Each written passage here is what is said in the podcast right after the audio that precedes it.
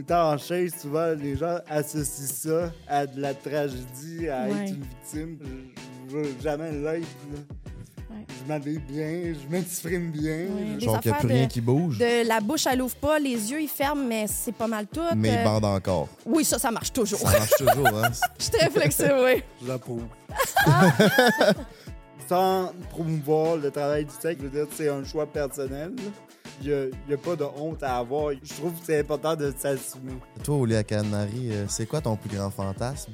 Hey, coucou mes chatons! On est back pour une nouvel épisode du podcast Entre elle et lui. Merci d'être au rendez-vous.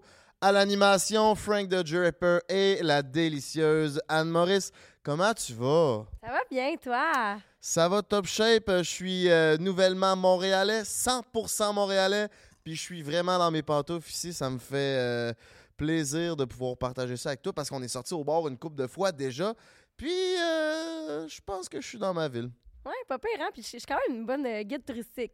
Quand même, elle nous sort à des places, euh, puis on skip toutes les line-up parce qu'elle connaît bien du monde. Ça, ça fait bien mon affaire. Yes, je pense qu'on va avoir du plaisir.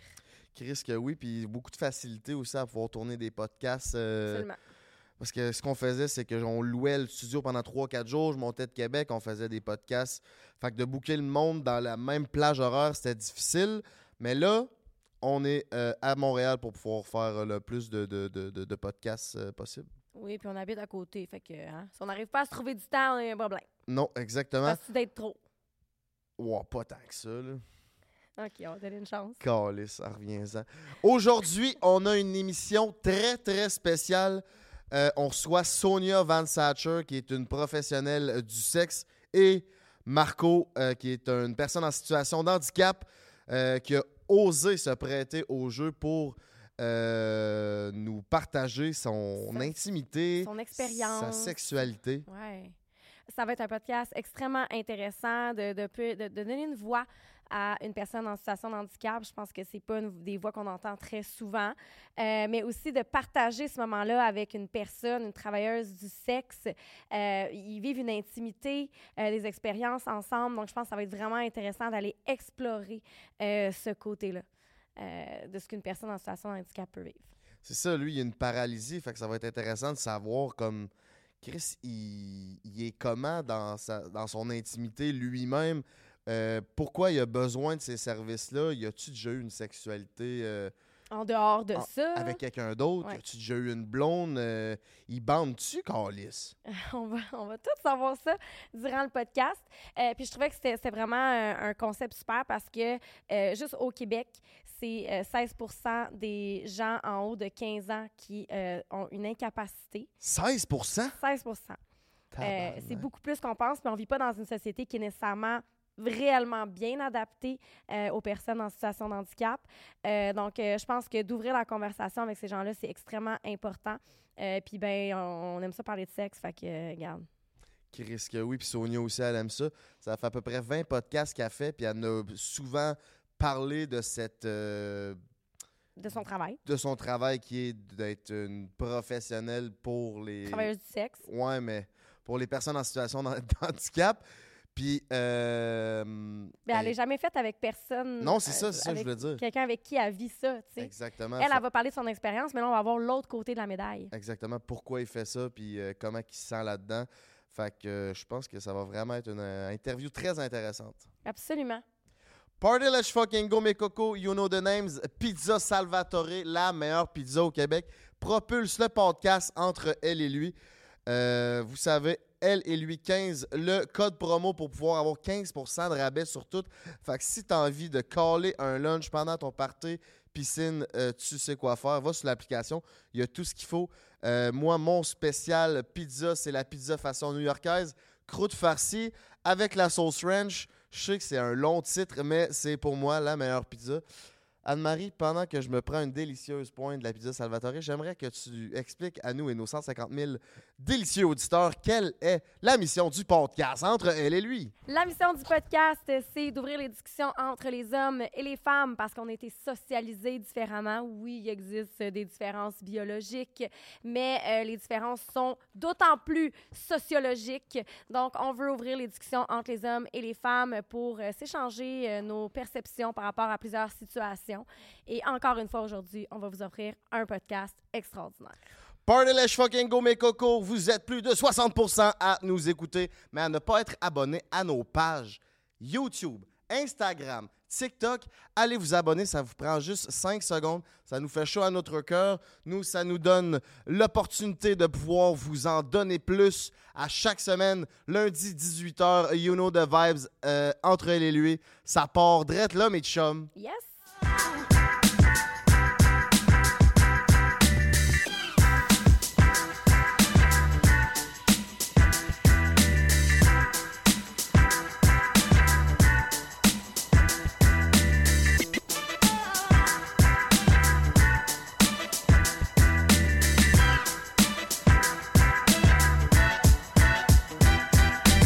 Oh yeah, mes amis, on est back sur le podcast entre elle et lui. Aujourd'hui, on a pff, un épisode très spécial.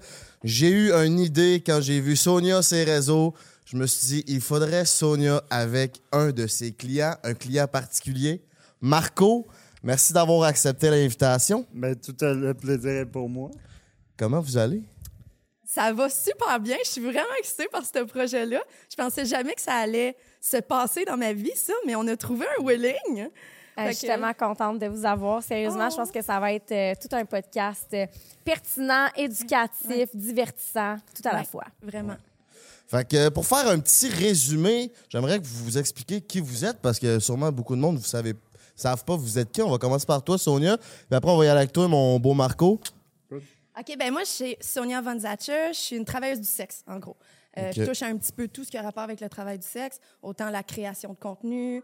euh, je suis escorte, je suis accompagnatrice pour les personnes en situation de handicap, accompagnatrice sexuelle. euh, puis tout ce qu'il y a dans le milieu de tout ça, finalement. Donc, le travail du sexe à son sens le plus large, finalement. Puis ça fait combien de temps que tu fais ça? Hey, c'est drôle, je m'attendais à, me poser- à me faire poser cette question-là, fait que j'ai compté un matin sur mes doigts. Ça va faire sept ans. 7 ans, OK. Ouais, OK, ça roule. là. ouais, j'aime, j'aime ça beaucoup. T'aimes Ouais. ça? C'était ma job étudiante qui a viré en carrière, finalement. Vraiment. OK. Tu étudies en quoi?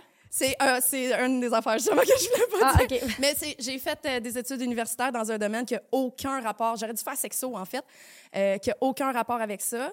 Euh, comme tout étudiant, on, a- on est un peu tanné du craft dinner. Fait que j'ai commencé à faire ce métier-là. Puis finalement, j'ai tellement eu la piqûre que j'ai fini mes études parce que c'est important pour moi. Puis ben, j'ai jamais travaillé vraiment dans mon métier après ça. OK, fait que tu as un bac. Oui, oui, oui. Est-ce que c'est, euh, avant que tu poses, euh, on introduise Marco, est-ce que c'est, ça, ça pourrait un jour être quelque chose que tu pourrais aller travailler dedans? Ben, je me sers un peu de ça tout le temps, là, le- le- les études que j'ai faites. J'ai été longtemps aux études, mais je pense pas que je vais faire le travail pour lequel je suis qualifiée. OK. Euh, mais, mettons qu'il m'arrive de quoi, euh, je veux plus faire ce métier-là, euh, je, je brise mon vagin. C'est l'exemple que je donne d'habitude, plus, à ce ouais. point-là. N'importe quoi qui arrive, euh, je suis qualifiée dans le métier pour lequel j'ai étudié pendant longtemps. Fait que je peux très bien, demain matin, travailler dans ce métier-là et faire un très bon salaire avec ce métier-là aussi. Fait que c'est vraiment par choix. Puis ça, ça rentre pas dans la tête du monde qu'on peut faire ce métier-là par choix. J'en suis l'exemple. Euh, je peux faire n'importe quoi dans la vie. J'ai plein de- de- d'habiletés, de, capacités. Puis c'est ça que je choisis de faire. Comment être flexible? Ah, ça, quand- t'as vu ça où, toi? J'ai entendu ça à travers les branches. Je suis très flexible, oui. J'approuve. Puis toi mon délicieux Marco, euh, si, on, si on veut savoir t'es qui? Ça, ça commence par où? C'est quoi? Ben, en fait, euh, moi, c'est Marco, comme tu as dit. Je suis, je suis atteint de la paralysie cérébrale de type virulente. C'est-à-dire, j'ai eu. Je suis né de manière prématurée, puis j'ai eu la varicelle à trois semaines de vie. OK. À cause qu'il y avait une épidémie de varicelle, puis j'étais mal isolé, whatever. Puis euh, la varicelle m'a fait une poussée de fièvre, crise d'épilepsie, convulsion cérébrale. Ça n'a pas été, ça a pas été hot, là. Ça a pas été bien à la shop là. Non, non, c'est ça. Le pronostic des médecins était super négatif au début. Euh, j'étais pas censé te parler, j'allais être légume. là. OK. Puis là, regarde, je suis un bon légume. Ouais, t'as bien fait ça. Ouais, ouais, T'as bien fait ça. ça. Mais euh, c'est ça, euh, j'ai, j'ai fait aussi des études, euh, j'ai un bac, euh, puis euh, ça fait pas longtemps que je travaille dans, dans mon domaine professionnel. Ça fait deux ans maintenant. Ah, t'as des, t'as des études en quoi? En finance. En finance, Oh, OK. Puis, Ouais. puis là, tu travailles en finance. Tu fais Ouais. quoi exactement? Je travaille pour euh, une compagnie euh, qui, euh, qui, dans le fond, qui œuvre dans le domaine des TI. OK, ouais. Puis, euh, je travaille vraiment pour les besoins internes de l'entreprise. C'est-à-dire que je fais des forecasts pour voir si ça va bien dans l'entreprise et tout, qui vont servir à ça aux décideurs de prendre des décisions d'affaires. OK. Nice. Fait que tu fais comme, c'est ça, c'est de la finance, puis un peu, un peu de gestion de projet à travers tout ça. C'est ça. Il y a pas beaucoup de gestion de projet, mais c'est euh, mélange de finances, comptabilité, gestion de finances d'entreprise, etc. OK. Puis tu as fait toutes tes études? À Bishop. OK. Très nice. Excusez, pardon? In English. Fancy. In English en plus. Ça devait être une grande fierté pour toi de réaliser, euh, réaliser ça parce que tu as dû avoir quand même beaucoup d'épreuves euh, dues à ta situation de handicap. Ben écoute, je suis je suis pas du type à m'apitoyer sur mon sort. Non, tu as de l'air vraiment Moi, heureux. composer avec l'adversité, tout ça, je t'admets que ça n'a pas toujours été facile. On pourra s'en parler tantôt. Mais euh, j'ai j'ai eu vraiment la chance d'avoir des gens autour de moi qui avaient de la drive puis tout ça, puis qui m'ont poussé à aller plus loin, puis pas avoir ce comportement victimatoire là. Fait que. euh, Wow. Ben, c'est vraiment ça que j'ai euh, pu percevoir de toi. excuse-moi. Tu, tu m'as pas fait séquer, toi. Ouais. Quand on a eu notre premier appel, euh, tu, tu sais, tu voulais venir sur le podcast puis tu me parlais de la- de l'affirmation de soi puis que tu étais Ouais. prêt à venir euh, parler de ces sujets-là qui sont quand même très tabous et intimes. Fait que je voulais te remercier de te prêter au jeu, mon coco. Et très rare aussi, il faut le dire. Ouais, là. oui, certainement. euh, c'est rare euh, qu'une personne avec le vécu qu'il a a un micro pour en parler. J'ai l'impression qu'aujourd'hui, ça va être tellement pertinent. Là. Je suis vraiment excitée à propos de tout ce qu'on va parler aujourd'hui. Parce que, tu sais, on se connaît. euh, on a vraiment eu beaucoup de discussions super intenses, etc. Mais j'ai l'impression que ça, on n'a pas été là. Parce que tous les deux, on a une grande gueule. Fait que nos discussions, ils finissent plus de finir. Puis on n'arrive jamais à finir un sujet. C'est vrai. hein? Je pense qu'on n'a jamais fini une discussion en tellement d'heures. On a des grands gueules, puis on est, Ouais, ouais. on, on aime ça parler, puis on aime ça se poser des questions, puis on répond moyen, puis après ça, on pose une autre question. Puis ça veut dire que, qu'on on a l'air de deux TDA sévères qui ont une discussion de plusieurs heures. C'est comme vous ouvrez des parenthèses à finir. C'est ça, exactement, Exact. ouais. Sauf Ça- que moi, j'ai pas de TDA. Mais... Moi, j'en ai un, puis j'en ai assez pour deux. C'est inquiète pas. Tu l'accompagnes là-dedans, c'est ça? Euh, ça fait combien de temps que vous vous connaissez?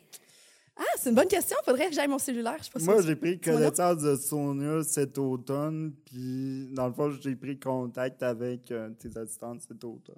On était censé se voir en décembre, puis après ça, au mois de mars, puis euh, il y a eu des imprévus. Moi, c'est- OK, avec la face, c'est clairement moi qui ai annulé, mais ça me dit rien pour l'instant. C'est moi qui ai annulé, hein? Oui. Ah, je m'excuse! Je me souviens même plus Mais quoi. pour des situations de ton contrôle. C'est ça, ouais. J'aime mieux annuler que d'être là à moitié ou de pas. Tu sais, je sais, je sais pas ce qui s'est passé, mais je suis une personne qui aime vraiment être à 100 là. Sinon, j'y vais pas. Tu sais, je donne Ouais. tellement de moi que s'il y a quoi que ce soit qui arrive, je suis mieux d'annuler puis le plus rapidement possible. Ben, surtout que c'est lui qu'il faut qu'il faut fasse des arrangements pour venir me voir. Tu sais, il faut qu'il engage quelqu'un pour l'amener. Il faut qu'il prenne congé, sûrement. Tu sais, il y a plein de plein d'affaires qu'il faut qu'il prépare. Fait que j'essaie d'être le plus fiable possible dans euh, les hauts et les bas de ma vie.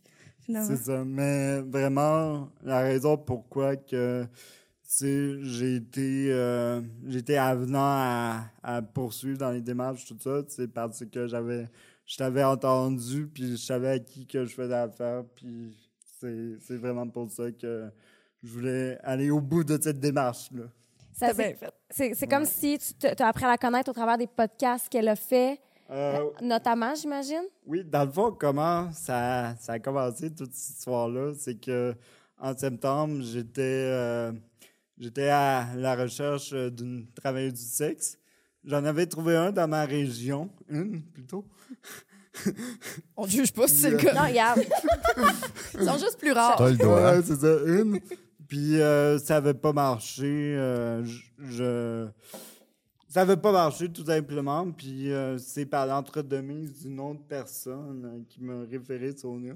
Au premier d'abord, euh, c'est ça, au niveau des traits physiques, je trouvais ça déjà wow. Mais euh, après ça, c'est ça, j'ai vu qu'elle avait un podcast, tout ça, fait que j'ai vraiment pris euh, la peine d'écouter puis avoir le plus d'intel sur la personne que je pouvais. Puis là, j'ai fait wow, mais quel bel être humain, là. C'est, c'est fou, je vais être son ami, là. Oh! c'est, Non, non, vraiment, euh, vraiment, c'est, c'était fou, là. Fait que c'est pas juste une attirance physique, c'est euh, la personne en tant que telle. C'est c'est une attirance globale là, que, que, que tu as pour Sonia. c'est une attirance globale. Puis dans le fond, je savais pas trop au début de mes démarches, c'est ça à quoi m'attendre, tout ça, parce que, parce que bon, j'avais pas d'expérience sur le plan sexuel tant que ça. Puis, mais ce que je recherchais, c'était avoir un sentiment ou une idée de connexion avec quelqu'un. Puis, euh, Je, je trouve ça important ce que tu dis parce que souvent dans la sexualité, on va génitaliser. Oui. Euh, Ouais. C'est très euh, organes génitaux, etc. Mais si la sexualité, c'était juste une question d'organes génitaux, on se masturberait puis on Exactement. we would call it a date. Ouais. Mais dans la sexualité, puis j'aime vraiment ce que tu viens de dire, c'est ça qu'on va rechercher. C'est de la connexion, c'est de l'affection, c'est une chimie. ouais. C'est ce que tu avais envie de développer. Ouais. Puis ça a marché en maudit parce que notre connexion est vraiment, vraiment forte pour le, le nombre de fois qu'on s'est vu. C'est incroyable à quel point qu'on est devenu proches rapidement. Tu sais, souvent, euh, on a tant, tant d'heures, disons, puis il faut tout le temps qu'on extende parce qu'on a trop connecté socialement, humainement. Puis, ben, il faut se rendre aussi au sexe à un moment donné, là. Mais on- le temps passe tellement vite, justement, parce qu'on est, on, on- on connecte, puis on, on- on a tellement de choses en commun, puis on jase, puis on a trop de fun, finalement, qu'on se rend compte qu'il y a, mon Dieu, il y a trois heures qui vient de passer. C'est fou. euh, C'est ça. Puis, euh, soit dit en passant, c'est ça, j'avais. euh, Il y avait certaines personnes dans mon en- entourage qui se faisaient des inquiétudes, qui parlaient d'exploitation de la personne, pas nécessairement moi qui exploite Sonia, mais plus le contraire, qui ajoute sur mes sentiments puis tout ça. Je tiens à dire qu'il n'y a pas d'exploitation entre nous deux. C'est consentant, c'est des décisions qui sont réfléchies tout le temps, tout ça. Donc, euh, je suis pas la victime là-dedans. Ben justement, tu sais, c'est- ça m'ouvre une porte à, à te, à te questionner puis à, à- à te poser la question, tu sais, comment est-ce que justement tu gères tes émotions dans une situation comme celle-là? C'est une bonne question. Je t'avouerais, de nature, je suis quelqu'un de très résilient. Puis, dans le fond, comment j'ai bâti ma résilience, c'est justement en extériorisant, en parlant avec les gens, tout ça. C'est tout en ça qui me sourbait.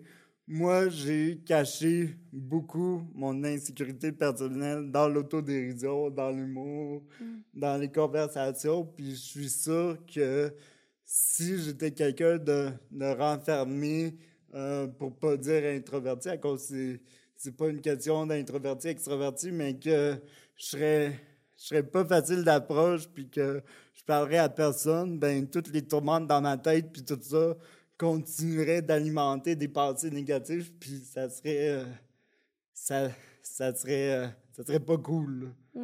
Fait que, non, je pensais en parlant avec plusieurs personnes, me faire une idée indépendante de la chose qui me permet après ça d'avoir des échanges sincères, puis je cherche pas à nécessairement euh, changer l'opinion de la personne, mais je lui donne mon impression, les faits, puis c'est juste ça que je veux communiquer.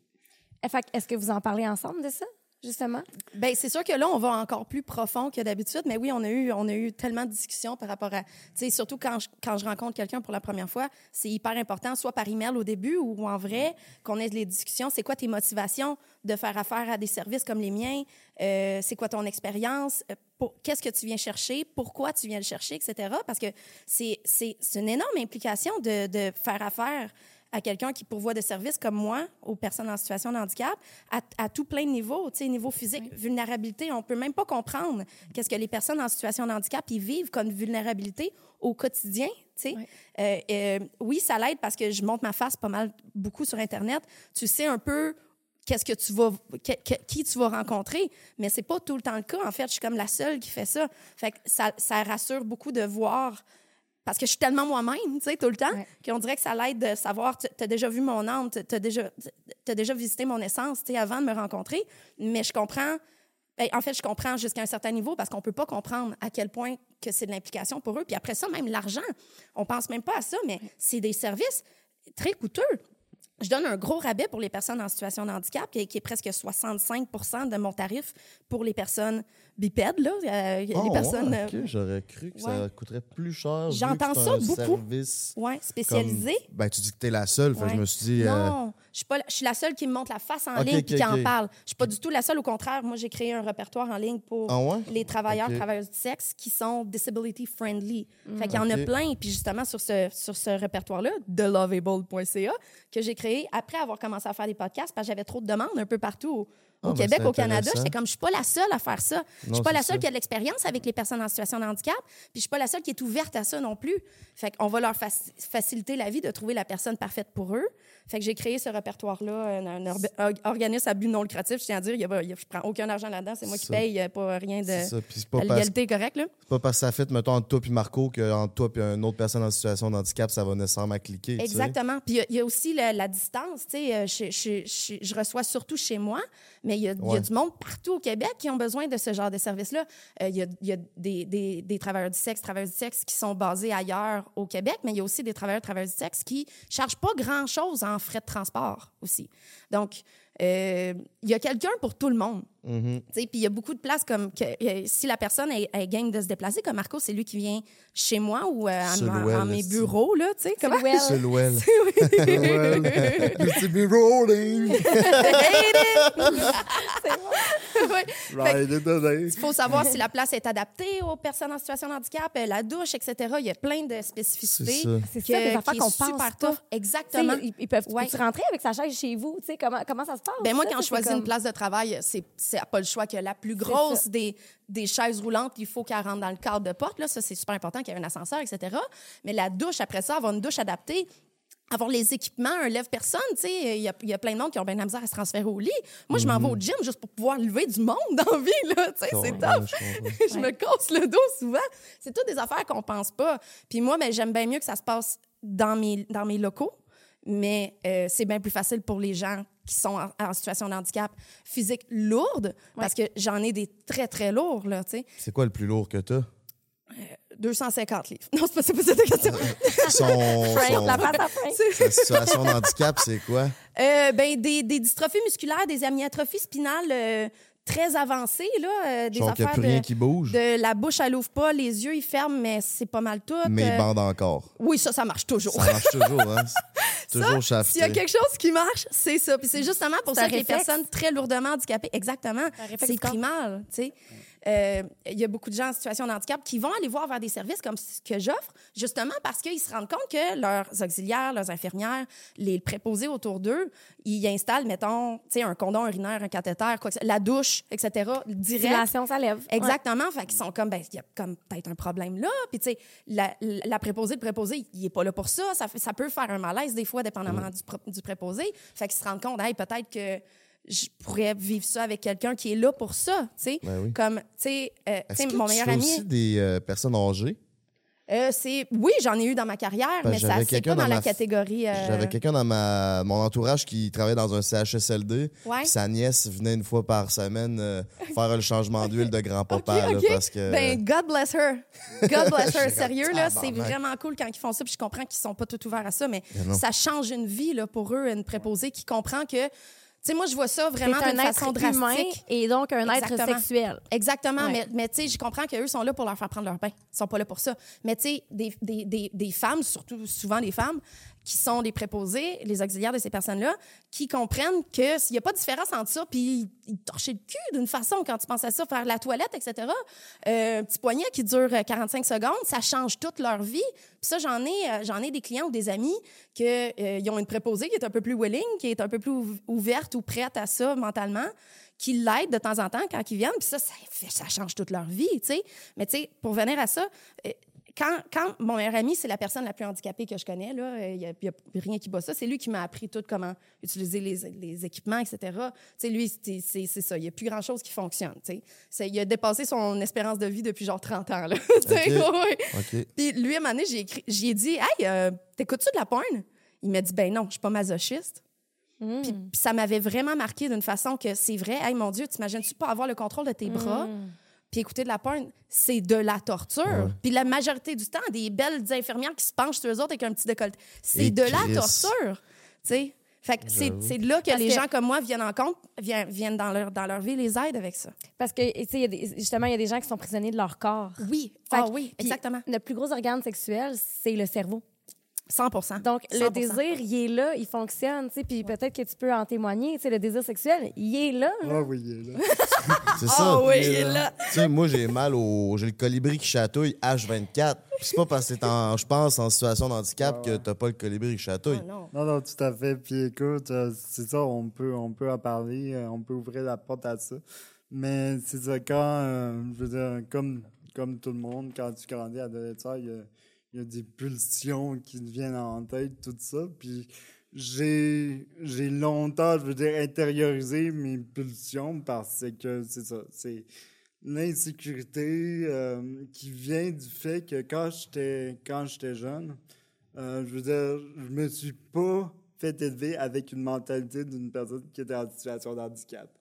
Moi, j'ai tout le temps pensé, j'étais j'étais normal, j'étais comme les autres, tout ça. Puis au fur et à mesure que tu grandis, là, tu réalises un petit peu l'ampleur de tes limites, puis tout ça. Puis tu veux pas être un fardeau pour les gens. Tu veux pas, genre, avoir le fardeau de tout temps demander ou te faire comprendre parce que les gens, ils ont une capacité limitée à comprendre. Puis quand ils comprennent pas eux-mêmes, ben, ça crée des insécurités euh, comprends. aussi.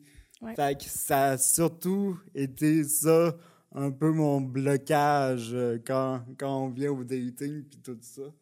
Parce que c'est ça, c'est.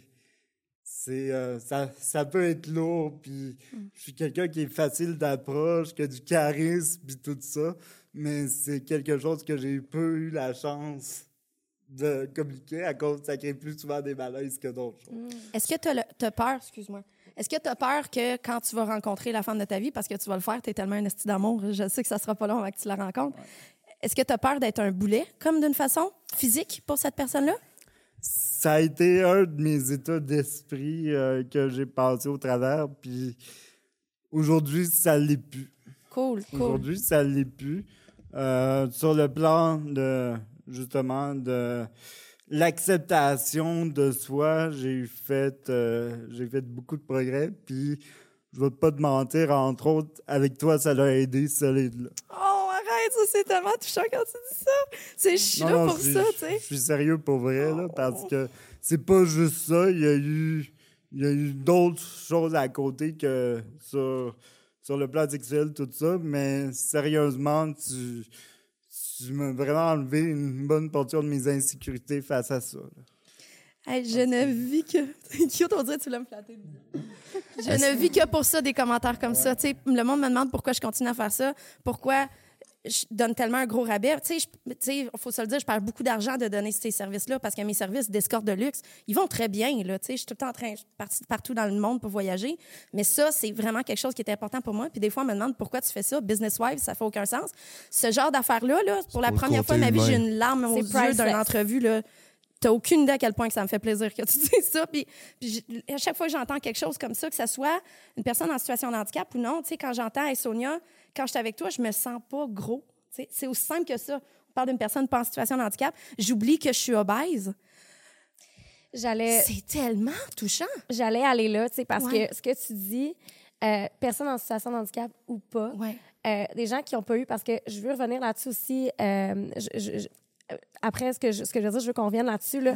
Tu sais, quelqu'un qui dit j'ai pas eu beaucoup d'expérience sexuelle, que tu sois handicapé ou pas, OK? Euh, ben, c'est quelque chose qui peut être insécurisant. tu sais. Euh, la sexualité, ça nous amène à développer une estime de soi. Quand tu es bien dans ta sexualité, quand tu es bien accompagné euh, avec le bon ou la bonne partenaire, ça peut avoir tellement un impact positif Ouais. sur l'estime de soi. Ah, fou. Puis ça, c'est pour n'importe quel être fou. humain. tu sais. Ouais. Fait que, justement, tu, tu, disais tantôt que tu n'avais pas eu beaucoup d'expériences sexuelles avant Sonia. Je pense que c'est ça que tu as dit, hein? Ouais. OK. Est-ce que, ben, c'était-tu ta première expérience sexuelle, en fait? Oui. OK. Il l'a dit! OK. Moi, il me Ça l'avait pas dit d'avance, hein? Moi, il me l'avait pas dit d'avance. Il est arrivé, puis il m'a dit ça. J'étais comme, ah, t'as pas idée comment c'est un turn-on. genre. je, je me pouvais, puis j'étais comme, tu là. me niaises. Ben, c'est aussi, ça m'excite, mais c'est touchant au bout. Tout d'un coup, je viens de me rendre compte de la mission qu'on vient de me donner, tu sais. C'est, incroyable. Pour, toute pour toute ma vie, je vais être ça pour lui. Est-ce que c'est Wow. genre ce qui t'excite, c'est sa vulnérabilité d'être Hmm. puceau en situation d'handicap? Non, Parce non, pas du comme tout. Non, c'est la mission, c'est la, c'est la thérapie sexuelle qui vient avec ça. C'est le cadeau, c'est un cadeau. là, la sexualité, C'est c'est un cadeau, c'est une expérience qu'on Ouais. vit. T'as vu ça, t'as vécu ça comment la, la- la première fois? Est-ce que, est-ce que tu, t'es game d'en parler? Certain. Good, on y va. je suis Euh, toute oui. Non, sérieusement, ça m'a ça, m'a apporté beaucoup de bien. Elle m'a apporté énormément de stimuli autant dans la tête que dans le génital. C'est- certain que, non, franchement, ça ça m'a changé un peu. Là. Ouais. Puis ça a, comme, euh, comme on a énuméré, ça m'a permis à répondre justement à des questions que j'avais dans la tête, comment je vais me comporter, tout ça. Parce que quand on s'est vu la première fois, Sonia, tu me, tu me complimentais en disant Tu sembles tellement être à l'aise. là. Si, j'en revenais pas à quel point tu étais à l'aise. Je pensais qu'il me mentait sur le fait que c'était sa première fois. Parce que j'en revenais pas à quel point il était comme cool, puis genre tout confortable. Tu sais, moi, je suis habituée de voir du monde qui rentre puis qui sont vraiment stressés parce qu'on comme ils me rencontrent pour la première fois. Tu sais. C'est vrai qu'il est très Lui, il chill. était super cool. là, il vivait C'est ça. Tu sais, comme il, là, il venait faire Oui. pour la première fois un Ouais. podcast puis venir comme Ouais. révéler sa vie intime puis Puis il euh, arrive avec tout le swag du monde. genre. ben oui c'est ça que ses lunettes puis son chapeau là ça faisait tellement longtemps que je le visualisais. Ouais. Puis pas juste, je veux dire, avec toi, mais je veux dire, ça faisait des années que moi, j'étais prêt mentalement à la chose. Je veux dire, les gens de mon entourage, mes amis, tout ça, me parlent de leurs expériences, tout ça. Puis dans l'écoute, c'est tellement formateur pour faire OK. euh, fais ci, fais ça, ou euh, soit à l'écoute de la personne, ou ou peu importe, là. Fait que moi, j'étais mindé, là. Je te cache pas à l'intérieur de moi, je suis stressé comme un petit cul, mais tu l'as bien caché. je l'ai bien caché, ouais. T'es-tu capable de te masturber tout seul? Ouais. OK, fait que t'avais pas la tuyauterie complètement bouchée. Ouais, non, là. sa main Non, gauche, elle est vraiment forte, crois-moi. Ouais. À grab. Mais est-ce que tu étais plus nerveux par rapport à. Parce que c'est un échange. Ouais. Est-ce que tu étais plus nerveux par rapport à comment elle allait se comporter avec toi ou comment toi, tu allais te comporter avec elle? Ou les deux? Je te dirais plus, moi, comment que je me comporterais face à elle, dans mon aller, dans mes pulsions, tout ça. C'est, euh, je suis beaucoup un gars qui est dans le self-control, tout ça, puis me laisser aller, c'est, c'est un exercice euh, souvent difficile à faire de mon côté parce que je veux tellement bien paraître, puis ça vient du fait encore que c'est mon insécurité de bien paraître parce qu'en étant en chaise, souvent les gens associent ça à de la tragédie, à Ouais. être une victime, tout Ouais. ça. Puis moi, je, je veux jamais l'être. Ouais. Je m'habille bien, je m'exprime bien. Je-. Fait que, fait que c'est ça, le laisser aller, la vulnérabilité, tout ça, c'est quelque chose que c'est dur encore pour moi de décrocher, mais je c'est un, un pas à la fois. Tu fais vraiment bien ça, en tout cas. Il est super jeune, tu sais. Ouais. J'en reviens pas la sagesse de cet homme-là, là. C'est incroyable. Ouais, T'as quel âge? 25. 25. Ah. OK. Puis, euh, tu sais, tu as dit, ça m'a changé. Ouais. Que- qu'est-ce- comment tu pourrais expliquer ça? Vous allez me faire broyer. C'est dur de mettre des mots sur un état. Ah, c'est une grosse question là, que je viens de Ouais, te poser. tout là. à fait. Parce que dans le chemin vers l'acceptation de soi, je remonte en 2018, je n'étais même pas capable de laisser un message vocal au téléphone. Wow. tellement que je me mettais de la pression. Un coup que je suis en public, tout ça, je suis genre le Great Gatsby, je, je, je suis le good guy, tout ça, je suis le cool guy, tout le monde me trouve cool, tout ça. Je ris avec eux autres de ma situation d'handicap, tout ça. Mais rendu, rendu chez moi, c'est lourd. C'est lourd d'être seul dans ma tête. Parce que j'ai j'ai beaucoup, c'est ça, j'ai beaucoup d'envie, je suis envieux face à les gens qui ont qui ont toutes leurs capacités, tout ça. Puis je l'ai je l'ai réalisé euh, avec le temps que, que j'avais ça, parce qu'avant j'en étais inconscient. Puis j'ai réalisé que la plus grosse épreuve d'une vie, c'est pas nécessairement de s'adapter à son environnement, mais c'est de s'apprendre à s'aimer. Ouais. Wow, c'est beau. C'est- Ouais. C'est vraiment beau. c'est, c'est une chose de, de devoir vivre avec l'handicap en tant que tel, puis de, de, de, de, de naviguer à travers l'environnement, la société, etc. Ouais. Mais c'est une autre chose de le vivre à l'intérieur. Dans le fond, c'est ça que tu es en train de dire. Ouais, c'est un peu ça, ouais. Wow. Wow. Fait que là-dedans, t'as comme le rôle d'une psychologue aussi. C'est pas juste Beaucoup. travailleuse du sexe, euh, tu y passes un poignet puis c'est ciao. Ouais, non, c'est ça. Puis il y a beaucoup de monde qui pense que c'est ça. Puis ça me fait tout le temps rire quand, quand, quand le monde a un réflexe de quand je dis que je suis une thérapeute. Mais moi, ça fait sept ans que je fais ça. Il y a personne qui va m'enlever ça dans la vie. Là. Moi, je le vois, le, le- le changement que je fais dans la vie. Même avant d'être spécialisée en personnes en situation de handicap, euh, on n'enlève rien aux clients qui sont pas en situation de handicap, mais qui viennent combler un vide ou qui viennent guérir quelque chose. Moi, une personne sur cinq dans ma clientèle, c'est une femme. Puis il y en a beaucoup d'eux qui s'en viennent régler quelque chose.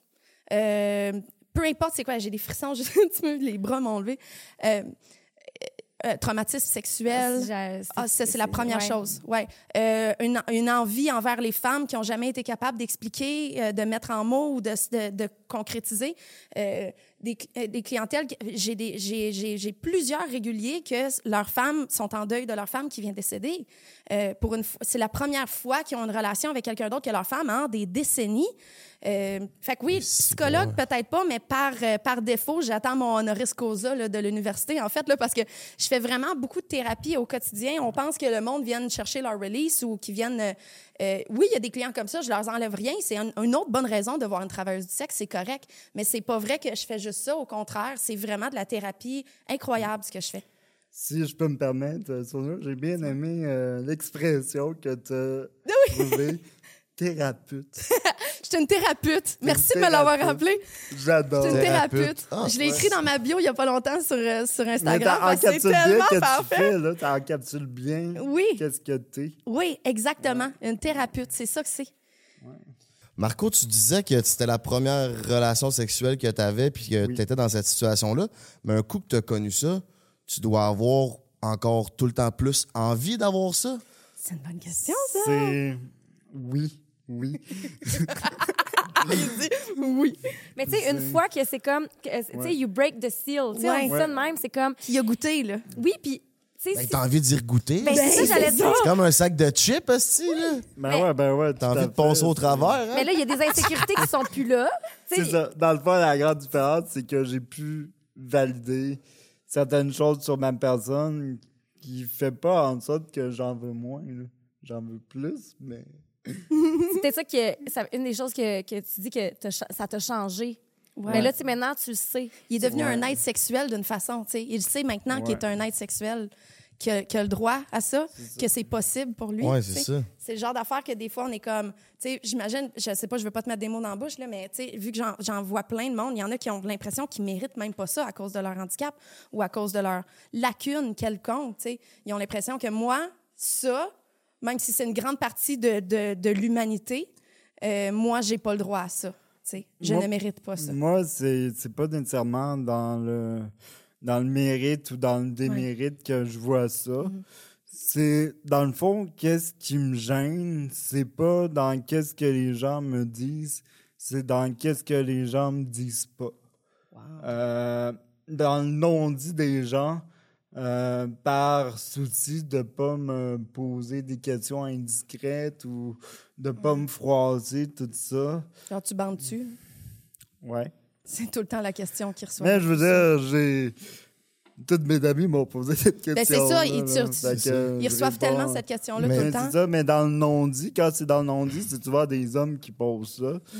des, des filles, ça m'est jamais arrivé, je veux dire, de me faire voir comme un être sexuel. là. Puis, Ça. On s'entend-tu que même si tu bandais pas, là, Exactement. Oui, mais c'est pour ça que cette question-là me choque autant. Tu sais, euh, euh, du monde super handicapé, c'est tout le temps, euh, dès que tu vas prendre une bière avec, ils se sentent, à- parce que c'est tout le temps dans leur tête, ils veulent vraiment savoir si tu bandes. C'est fou, puis je peux même pas imaginer la pression que c'est que tout le monde te demande tout le temps ça. Imagines-tu la pression que c'est si tu, tu, tu bandes pas, tu sais, que tout le monde te demande ça? Tu sais, au pire, les gars, si euh, oui, ça marche tout le temps, yeah, yeah, yeah, haha, ça finit en joke. Mais en attendant, pourquoi c'est la question qui revient le plus souvent? Avant, tu t'alimentes-tu toute seule? Ou euh, est-ce que tu dors seule? Est-ce que tu as une supervision de nuit? Tu sais, c'est- pourquoi cette question-là revient aussi souvent? Moi, ça me fâche. Mais ça, je suis contente d'avoir exprimé. C'est un bon sujet, ça, les non-dits, parce que, tu sais, il y a Mike Ward qui a beaucoup de. qui a un crowd d'amis handicapés. Puis il a dit à quelques reprises, je pense que ce que, ce que les, handi- les personnes en situation de handicap euh, trouvaient plate, c'est que les gens n'étaient pas pris comme des gens normaux. Ouais. Est-ce que toi, ça, ça touche ou ça t'affecte le fait, tu sais, qu'on. Tu sais, on a, moi, avec mes chums de gars, j'en fais des jokes esti, complètement innocentes, mais le fait que le monde en fasse pas ou qu'ils vont peut-être avoir plus pitié, comment tu, tu- tu te sens par rapport à ça? Ben, la raison que je suis tant extravagant dans ma personnalité quand je sors en public, c'est justement pour casser ces barrières-là parce que Chris, on le sent, là. On le sent Ah ouais. que la perception des gens, ils savent pas trop comment se comporter. Ils associent souvent l'handicap physique à l'handicap mental. Ouais, fait ouais. que des fois, je me fais parler comme En si j'étais un- infantilisé. Ouais. infantilisé. Ou bien non, je suis avec quelqu'un, puis la personne parle à quelqu'un Oui. pour demander. Oui. Puis lui, il va prendre quoi sur Ah. le menu? Ça, je l'ai Ah, entendu non, non, tellement non. de fois aller au restaurant avec quelqu'un en chaise Ouais. roulante. Puis ton ami, il va prendre quoi? Tu me niaises, demande-y à lui. Mon Dieu. Ben, c'est peut-être juste par inconscience. C'est de l'ignorance. cause, En de attendant, il faut l'ignorance, ouais. que- il faut qu'on en parle plus pour que ça arrête, cette ignorance-là. C'est ça. Mais je te dirais, dans ma vie de jeune adulte, le fait de juste, justement, bien me présenter, prendre soin de moi, puis de prendre les devants quand, quand je vais en public, puis que je parle aux gens, ça vient éliminer ça. Mais euh, ça n'a pas tout le temps été, euh, ça a pas tout le temps été ça dans ma vie. Là. Ça, ça a demandé un, ça a demandé une conscience de la chose, puis je l'ai adressée. là. Non, c'est ça. Tantôt, t'arrivais avec ton fauteuil, esti, full pin, puis Ah, t'es là, là. t'es- t'es t'es là, là. On a envie de te parler, là. Puis c'est ça, tu sais, comme. On s'est parlé au téléphone, euh, puis on, on se connaît depuis 10-15 minutes, puis. Tu sais, j'en ferais des blagues esti, complètement Ben innocentes avec toi, puis je suis sûr que t'en rirais, puis ça serait bien Ben oui. correct, là, tu sais. Ça serait pas euh, plus mal vu que si c'était mon chum de gars qui, a- qui est pas en situation de handicap, là. C'est un, c'est ça, c'est un très hard, bon là. sujet, ça. Ouais. C'est quelque chose que, que Marco, il représente vraiment bien, puis que, que- qui m'a toujours... Puis le monde me demandait pourquoi je faisais ça au début ou pourquoi j'ai commencé à, à- à me spécialiser là-dedans. C'est parce que les personnes en situation de handicap, il y a de quoi qui vient avec ça que les personnes pas en situation de handicap n'ont pas. Une genre de légèreté, un sens de l'humour fucking trash, un, un genre de, de laisser aller, de laisser vivre, de, de- de légèreté qui que moi, ça m'attire vraiment d'avoir de. Je veux juste du monde de même autour de moi. Tu sais, le sens de l'humour, tu sais, veux, pas, ça a été souvent un mécanisme qui ont eu besoin dans leur vie, tu. Mais c'est tellement des bons vivants, puis du monde que tu as le goût de t'entourer, puis du monde positif autour de toi. Puis même quand ils sont négatifs, ils ont tellement une façon de penser que nous, parce qu'on a toujours marché sur nos deux jambes, on ne peut pas ouais. comprendre. Ils sont solides mentalement là, de vivre avec cette euh, situation-là. là. Exactement. Fait que quand tu es entouré de gens comme ça, ça t'apporte tellement, toi, personnellement. Tu sais, le monde sont comme, ah, t'es donc bien fine pour tout ce que tu fais pour eux. Non, non, vous avez aucune idée ce qu'ils font pour moi, là. C'est le bout que le monde ne comprenne pas. Puis toi, à part l'argent que ça te rapporte, ça t'apporte quoi, ça? Bien, tout ça, justement, tu sais, comment, tu sais, mettons, tu t'en vas voir quelqu'un une fois par semaine euh, qui, que tu n'as jamais vu son visage sans un respirateur dans son visage, parce que quand ils sont couchés sur le dos, ils peuvent, ils peuvent pas respirer par eux-mêmes. Puis que cette personne-là a tellement une légèreté de vie, puis une joie de vivre, puis une sagesse incroyable. Premièrement, quand tu sors de là, euh, tout, tout le monde a- pensé à ça tout de suite quand j'ai dit ça. Après ça, tu te plains plus. Tu te plains plus sur tes petits bobos, sur tes petits problèmes de vie, mais c'est vraiment plus que ça. J'apprends tellement de ces gens-là, de, de ma propre vie. J'ai tellement évolué à côtoyer quotidiennement les personnes en situation de handicap, de tous les genres. Il y en a tellement de genres. Ça m'apprend tellement de choses. Puis ça, euh, l'école aurait jamais pu m'apprendre ce que j'ai appris en faisant ça. Fait que c'est ça que ça m'apporte. Fait que oui, l'argent, mais en attendant l'argent, euh, je suis sûre que j'en aurais encore des personnes en situation de handicap que je leur chargeais mon 700-800 pièces de l'heure, ce que je fais pas, tu sais. Euh, je le fais parce qu'il faut que quelqu'un le fasse. Puis euh, je sais que je suis faite pour ça. Puis je le sais que souvent, ben, euh, tu sais- Marco, il a une super bonne job, mais c'est pas tout le temps le cas. Souvent, ça va être des, des rentes ou, euh, tu sais, c'est compliqué pour eux. Souvent, ils vont, ils vont économiser vraiment longtemps pour pouvoir me voir ou c'est la famille qui va, qui va financer ça. Puis Beaucoup des familles. Je voulais aller là parce que moi, j'ai travaillé euh, mon stage en sexo. Je l'ai fait avec des gens qui avaient des traumatismes crânio-cérébrales. Oh, nice. Donc, des gens qui euh, sont nés avec leur pleine capacité, Euh, mais qui, à, la suite d'un accident, auraient pu avoir un handicap euh, physique ou un, un handicap mental, Genre maison euh, Martin psychologique. Oui, Ouais, mais je c'est savais que c'était ça. Je ouais, savais. c'est exactement Ouais. ça. Fait bien que- des fans là-dedans. ouais, ben écoute, je- j'en doute pas. Puis tu sais, je veux dire, moi, j'avais justement, je- je- je- dans l'organisme où j'étais, euh, justement, j'avais une personne qui, lui, justement, voulait avoir recours à des services. Puis c'était compliqué, là. Tu sais, on a des grosses discussions. Puis lui, en fait, il était sous curatelle. OK. Donc, pas accès à son, son argent. Ouais. C'est- Il faut que tu demandes à ta famille. Ouais. J'aimerais ça, avoir ce genre de service-là. Est-ce qu'on Ouais. peut débloquer un certain montant d'argent pour ça? tu sais? Ça, ils n'avaient pas le code dans leur ordi pour ça, là. Il n'y a pas longtemps, là. C'est ça. Il n'y avait Fait pas que, l'option pour ça, là. Toi, Marco, tu dois avoir envie de flober tes payes là-dedans.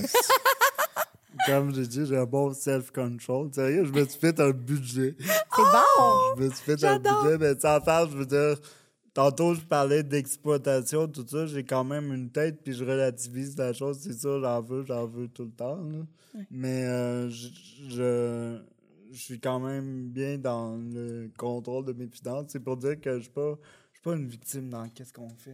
là.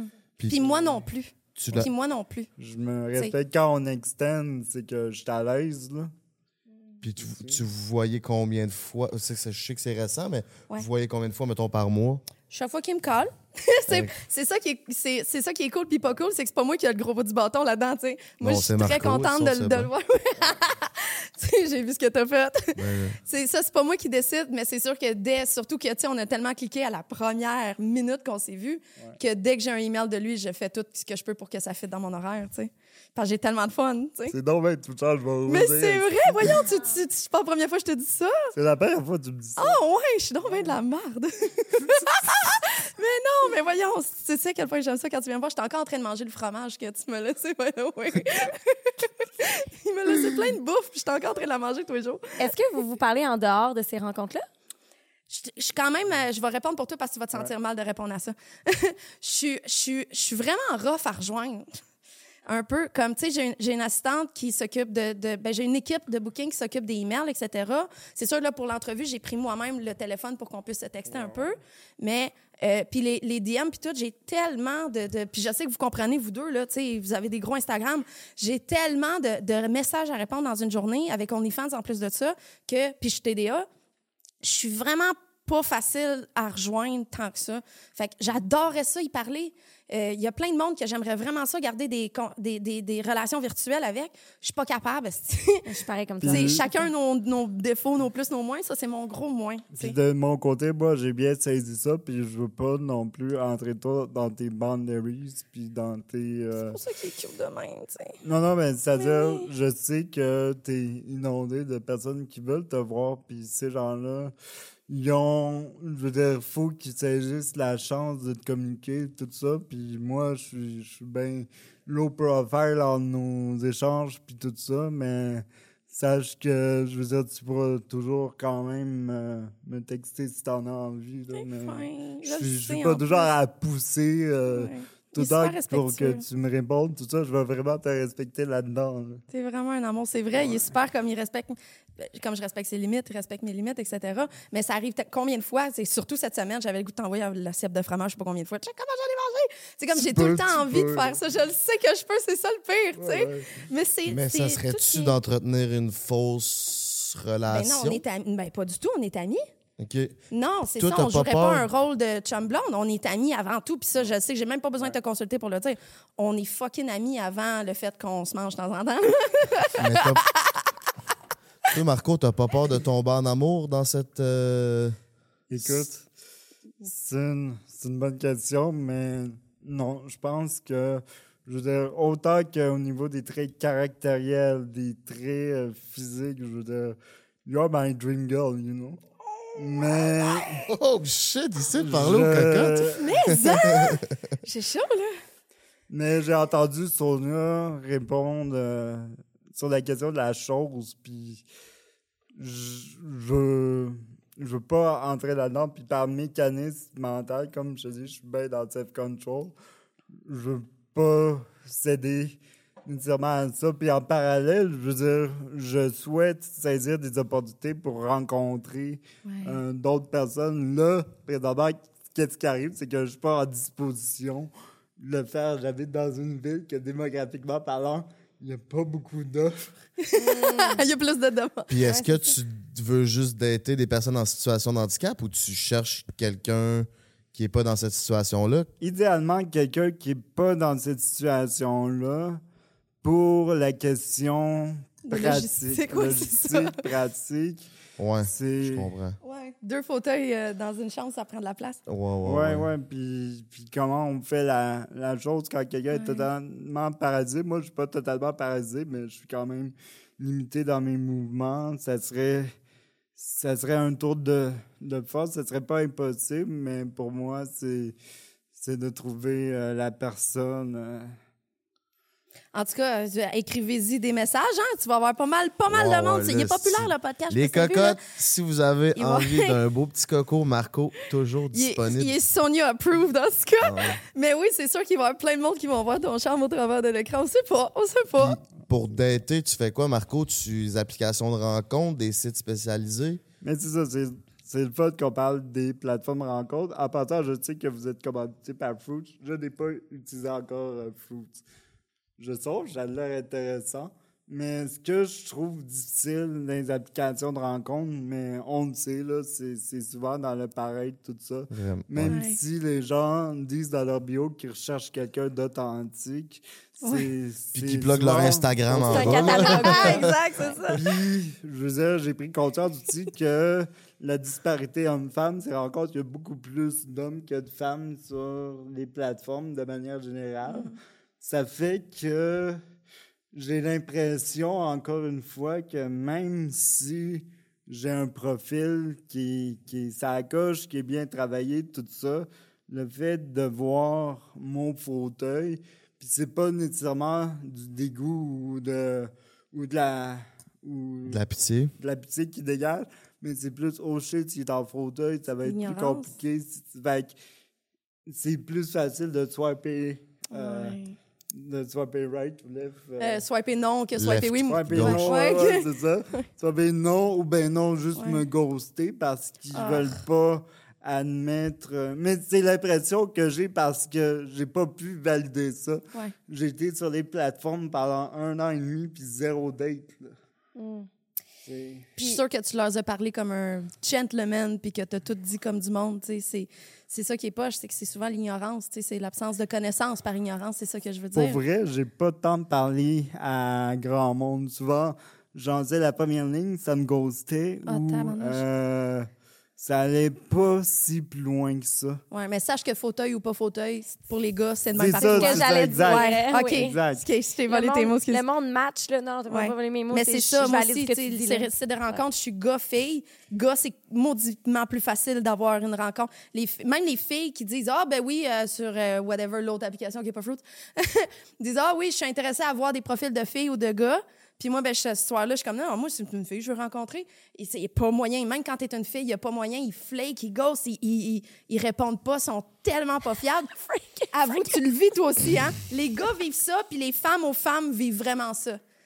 T'sais, fait que c'est- Écoute, je veux que tu saches que c'est pas juste toi, c'est ça. Il n'y a pas rien que toi, Frank, qui pourrait t'en parler Ah aussi. là. ouais. Elle jouait le- Ses yeux parlaient tellement quand je me suis tournée, genre. Il est comme, ouais. Those bitches. Même si t'es. euh, en tout cas, peu Euh, importe.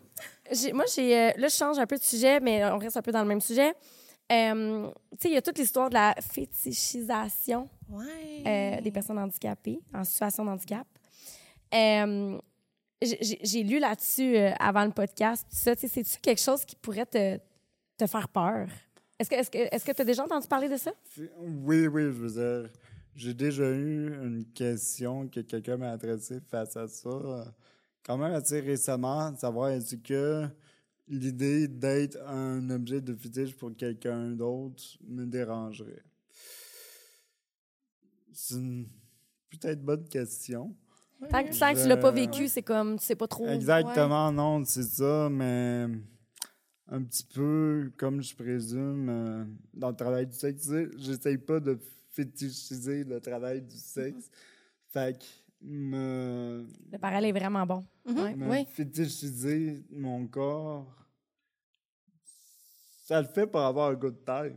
Mais Ben, c'est ça, à exact. part ça, je veux dire, dans qu'est-ce que je vais rechercher au bout de ça, Mm-hmm. ben, tu finis par pas avoir plus que ça, j'estime, là. Mm. Ouais. Ouais, y a pas de Ouais. sentiment autour de ça qui fait que tu te sens un peu exploité. Ouais.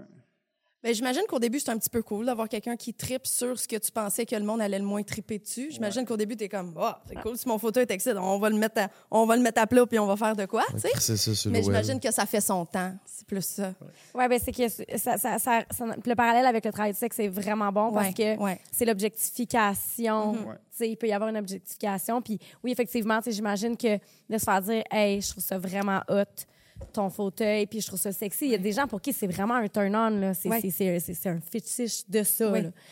Euh, mais effectivement, c'est ça. Tant que tu l'as pas vécu, ça doit Ouais. être difficile de savoir un peu. Les femmes en situation de handicap ont beaucoup plus de ce, ce problème-là ou cette situation-là de- d'être fétichisées pour euh, euh, le- leur- leurs jambes qui plient différemment ou le fait qu'ils sont en fauteuil. Les personnes, les petites personnes, les nains, hommes, femmes, ont beaucoup ça aussi. Ouais. Fait qu'il y a plein d'handicaps qui sont très fétichisés, tu sais. Euh, je ne peux pas mentir.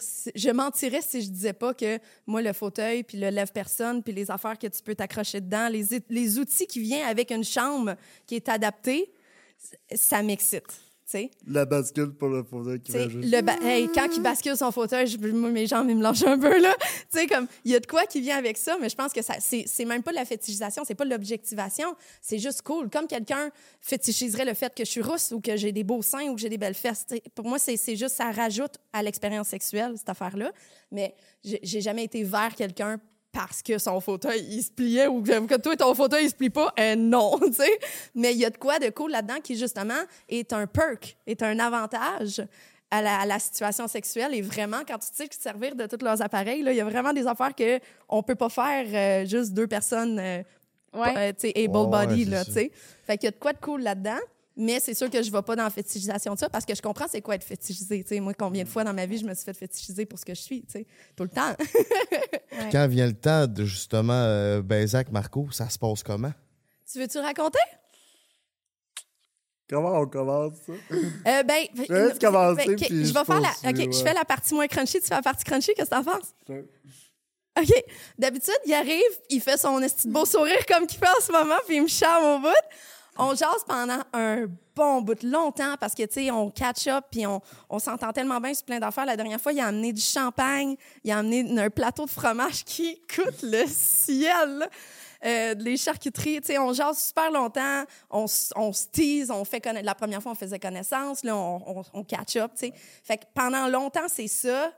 Puis, euh, ben, à un moment donné, on devient trop turn on, là. C'est pas ça qui se passe, hein? Toi, tu viens pas mal mouillé, là. Moi, je Mais coule à terre, on fait bon, je pense qu'on est rendu à aller au lit. Oui. Fait que maintenant, on est comme, oh, bedtime, hein? Fait que là, on transfère à, à, à la chambre. Euh, Marco n'a pas trop de difficultés à, à se transférer au lit. Ça, ça peut être un problème souvent parce que j'ai pas les équipements. euh, c'est pas mal trop petit euh, où, où- où c'est que je travaille. Puis aussi, ces équipements-là sont super chers. Je m'en servirais pas assez. Mais le transfert au lit, d'habitude, est quand même une job. Là.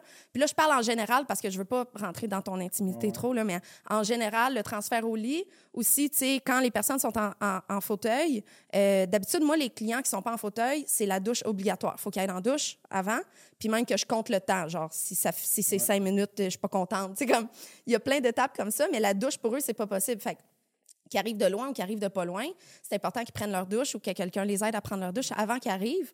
Puis quand ils arrivent, j'offre la douche au lit. Euh, ça, c'est vraiment quelque chose qu'il y a juste moi que j'ai jamais entendu dans ma vie qui fait ça. Mais j'offre de, de juste comme tout cleaner, dépendamment, tu sais, dans quel état ils sont. Des fois, tu sais, ils ont un ostomie ou un sac, euh, un sac euh, urinaire qui sort, qui sort de leur ventre, etc. Il y a plein de choses à arranger pour que eux évitent quoi que ce soit de problème d'hygiène, mais aussi pour que moi, j'ai du fun, Tout le monde se sente bien. Pour que tout le monde se sente bien, exactement. L'hygiène, c'est tellement important dans, dans ce métier-là pour les personnes en Pas situation de handicap ou non. Oui, c'est ça, exactement. Fait que moi, je sais que je suis clean- squeaky clean. Je sais qu'il y a des limitations pour plusieurs personnes avec la douche puis tout, mais je justement, je m'arrange pour que tout soit agréable pour tout le monde. Quand ce bout-là est passé, c'est le fun. Parce que moi, moi, déshabiller du monde, là, par moi-même, là, j'aime vraiment ça. tu sais, c'est de la fétichisation un petit peu, je suis désolée. Ouais. On a tout pour turn on. C'est de, la- de la fétichisation polie. tu sais. Puis, euh, ben, ça vire un peu wild, en tout cas, avec Marco. Genre comment wild? Comme, tu sais, il y a, il y a- il y a un bras qui contrôle moyen, mais il y a un bras qui contrôle vraiment bien. Disons, je sais où mettre mes, euh, mes mains. Puis elle est forte en maudit, sa main. fait, que, fait que moi, en tout cas, c'est, tu vois, je vais reculer un petit peu, là. Quand on parle de sa main, moi, ça me fait quelque chose, là. Puis après ça, ben, on y va, on y va souvent avec le flow, hein, c'est moi. Mais Tu veux-tu continuer?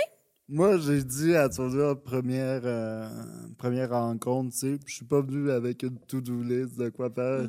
Parce que, premièrement, bon, c'était c'était vraiment ma première fois, puis tout ça. J'ai dit, on va avec, on va avec le flow. Je connais aussi mes limites, tu sais, je peux pas euh, l'embarquer en doggy style avec.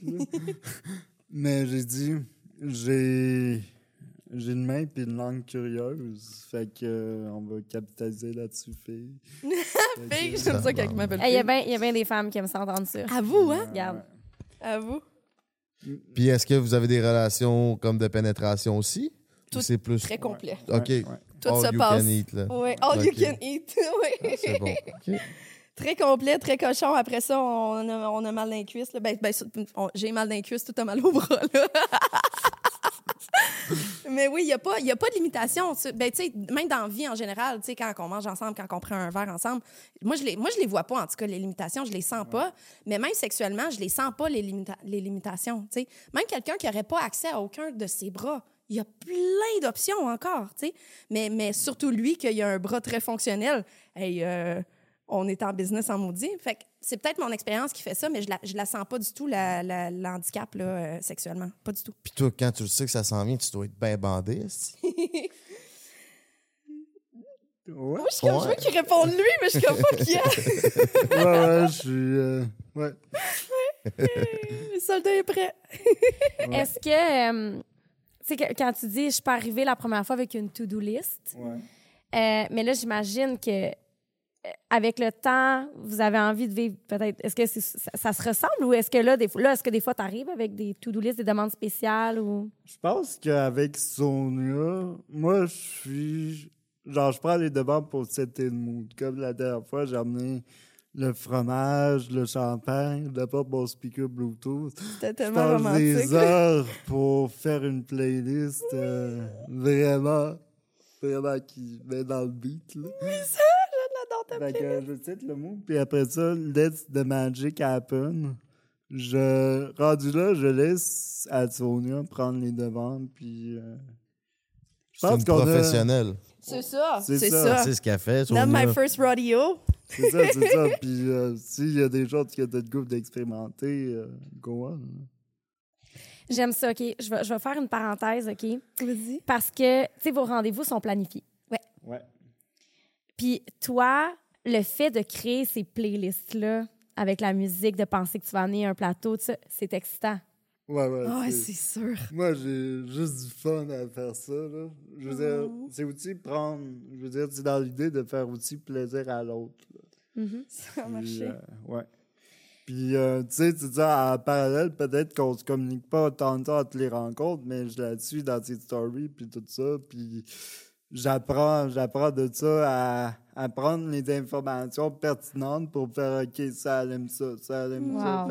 C'est prêter d'attention particulière pour, quand arrive le moment, ben, capitaliser là-dessus pour vraiment faire que l'échange soit euh, vraiment euh, Optimal. optimal, exactement. Chris, c'est une bonne technique de cruise ah oui, nous les donne gars, là. Mais là. non, mais c'est tellement un homme précieux. Puis, gentleman, quand tu Tabarnak. penses à ça, si tous les hommes étaient de même, c'est- sais? Non, mais c'est vrai, Tu, tu sais. mets tu- tel- tu mets des efforts, euh, tu- pas juste des, beaucoup d'efforts, tu mets les efforts à la bonne place, de la bonne façon pour charmer, tu sais. des notes. Non, mais non, mais Ben c'est oui, vrai. écris ça, écris ça. Tu sais, des- quand je vois des filles, mettons, que je, je les ai sur mon Instagram, Oui. puis je les vois les stories, jamais je vais leur parler de ce qu'ils ont fait parce que je leur regarde, puis je skip, je m'en Mais Ben non, mais tu check leur story, Mais t'es Marco- comme, ah, il y a- elle, elle boit un Cosmo au bar. Je, Je vais y faire un Cosmo, la prochaine fois, je vais l'avoir. Tu sais, des affaires de même. coucher, moi, niaiser. Prends des notes de Marco. tout énervé, là. Tu viens de donner des trucs, il avait jamais pensé à ça. Ça marche. Les filles, ils voient ce genre d'affaires-là. C'est vraiment un. C'est pour ça qu'il a amené du champagne. Il sait que c'est mon alcool préféré. Il a amené du fromage parce que je ne jure que par le fromage dans la vie, tu sais. Ouais, mais non, je trouve ça important. Je trouve ça important de faire ça parce que j'ai été. euh, je parle beaucoup, mais je suis aussi beaucoup dans l'écoute. Puis être dans l'écoute, c'est formateur. T'apprends, t'apprends un petit peu qu'est-ce que les gens veulent comme attention. Puis on vit dans un avec les réseaux sociaux que quand tu donnes une petite attention à quelqu'un, ça, ça peut valoir tellement le monde pour eux autres. ouais. Vraiment. C'est- Moi, je traite pas mes relations que je tiens comme des commodités. Que tu sois mon Oh, ami, wow. que tu sois, euh, que tu sois de la, de la famille, que tu sois, euh, que tu sois Sonia, là. euh, je veux dire, c'est pas des commodités. Je prends vraiment à cœur. Puis c'est vraiment important pour moi parce que ça me fait grandir. là. Est-ce que tu retires plus de plaisir à donner ou à recevoir? Plus à donner. Plus à donner. Je me sens un peu niaiseuse d'avoir jamais posé cette question-là. Maintenant que tu me demandes, je suis comme, j'aurais voulu demander. Peut-être que j'ai demandé, mais on a oublié, on parle trop. Mais OK, c'est bon à savoir, je note. Est-ce que vous connaissez vos schémas érotiques?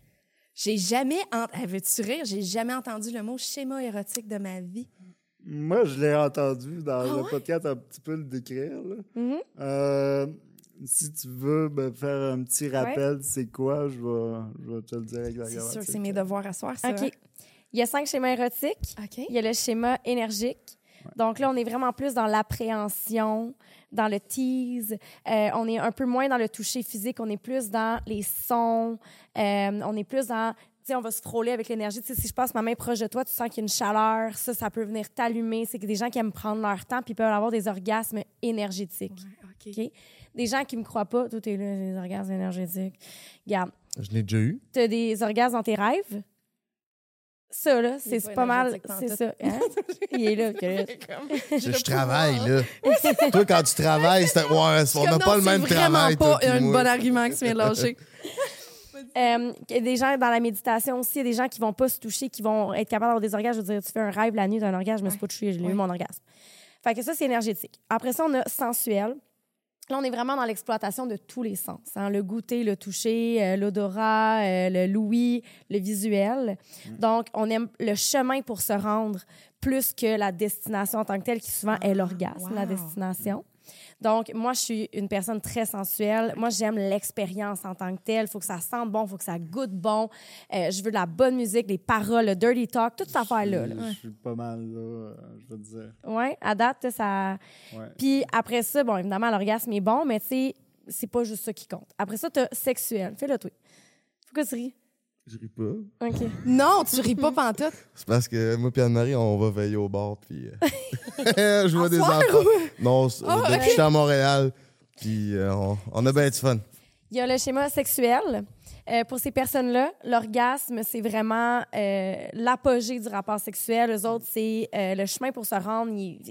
C'est pas important. C'est vraiment l'orgasme qui est important. Ces gens-là, s'ils n'ont pas eu d'orgasme dans les rapports sexuels, c'est pas un rapport réussi.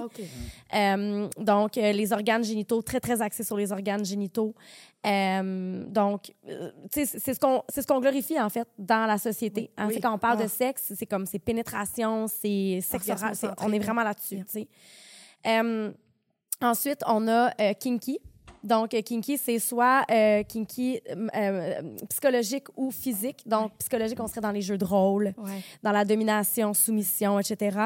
Et euh, au niveau physique, on est plus dans les jeux, tu sais, avec le temperature play, du bandage, tu sais, s'attacher, etc., les menottes, nanana. Et après ça, on a le shapeshifter, qui en français, c'est métamorphe. Puis ça, ça serait tous ceux que je viens de nommer à part égale. Ben, je viens de le trouver. Je viens de mettre tellement de monde dans tellement de catégories pendant que tu parlais. Là. Je viens de mettre des noms dans toutes tes catégories. On dirait que tu viens de me donner une, une réponse que j'avais pas, j'avais- je savais pas que j'avais de besoin d'envie. Là. Ouais, Ça met des Euh, mots je sur notre sexualité. C'est-tu dans ton Linktree par hasard sur Instagram? Parce que je veux. J'ai je un veux- masterclass Ah, là-dessus. je m'en vais dans mon livre, j'en parle. euh, ouais. Mais moi, je suis clairement le dernier. Ça, c'est sûr. C'est sûr. Métamorphe. Ouais. Toi, mon beau Marco? Moi, je te dirais en rétrospect, euh, un peu, un peu de tout aussi. Je pense que je suis dans un spectrum. Ouais. Euh, parce que je suis un pas spectrum. exclusivement genre dans un, mais je pense que proportionnellement, j'ai un peu de un peu de tout ça. Là. En tout cas, je vais avoir la chance euh, d'explorer ça d'autres tantôt. Ouais. Avec Sonia, genre? T'as-tu dit tantôt? Non, Un autre j'ai pas dit tantôt. un Un autre tantôt. Un autre tantôt. Je savais pas. Mais là, maintenant, sachant ça, que les deux, Ouais. vous avez du métamorphe, Ouais. Ben là, c'est comme si ça ouvre un monde de possibilités que vous saviez peut-être pas. sais. Ouais, ouais, vraiment. Ah oui, t'en as encore beaucoup à explorer, c'est sûr, là. Ouais, ouais. C'est sûr. Ben oui, c'est flambant neuf, J'ai plein d'idées, c'est ça. Exact.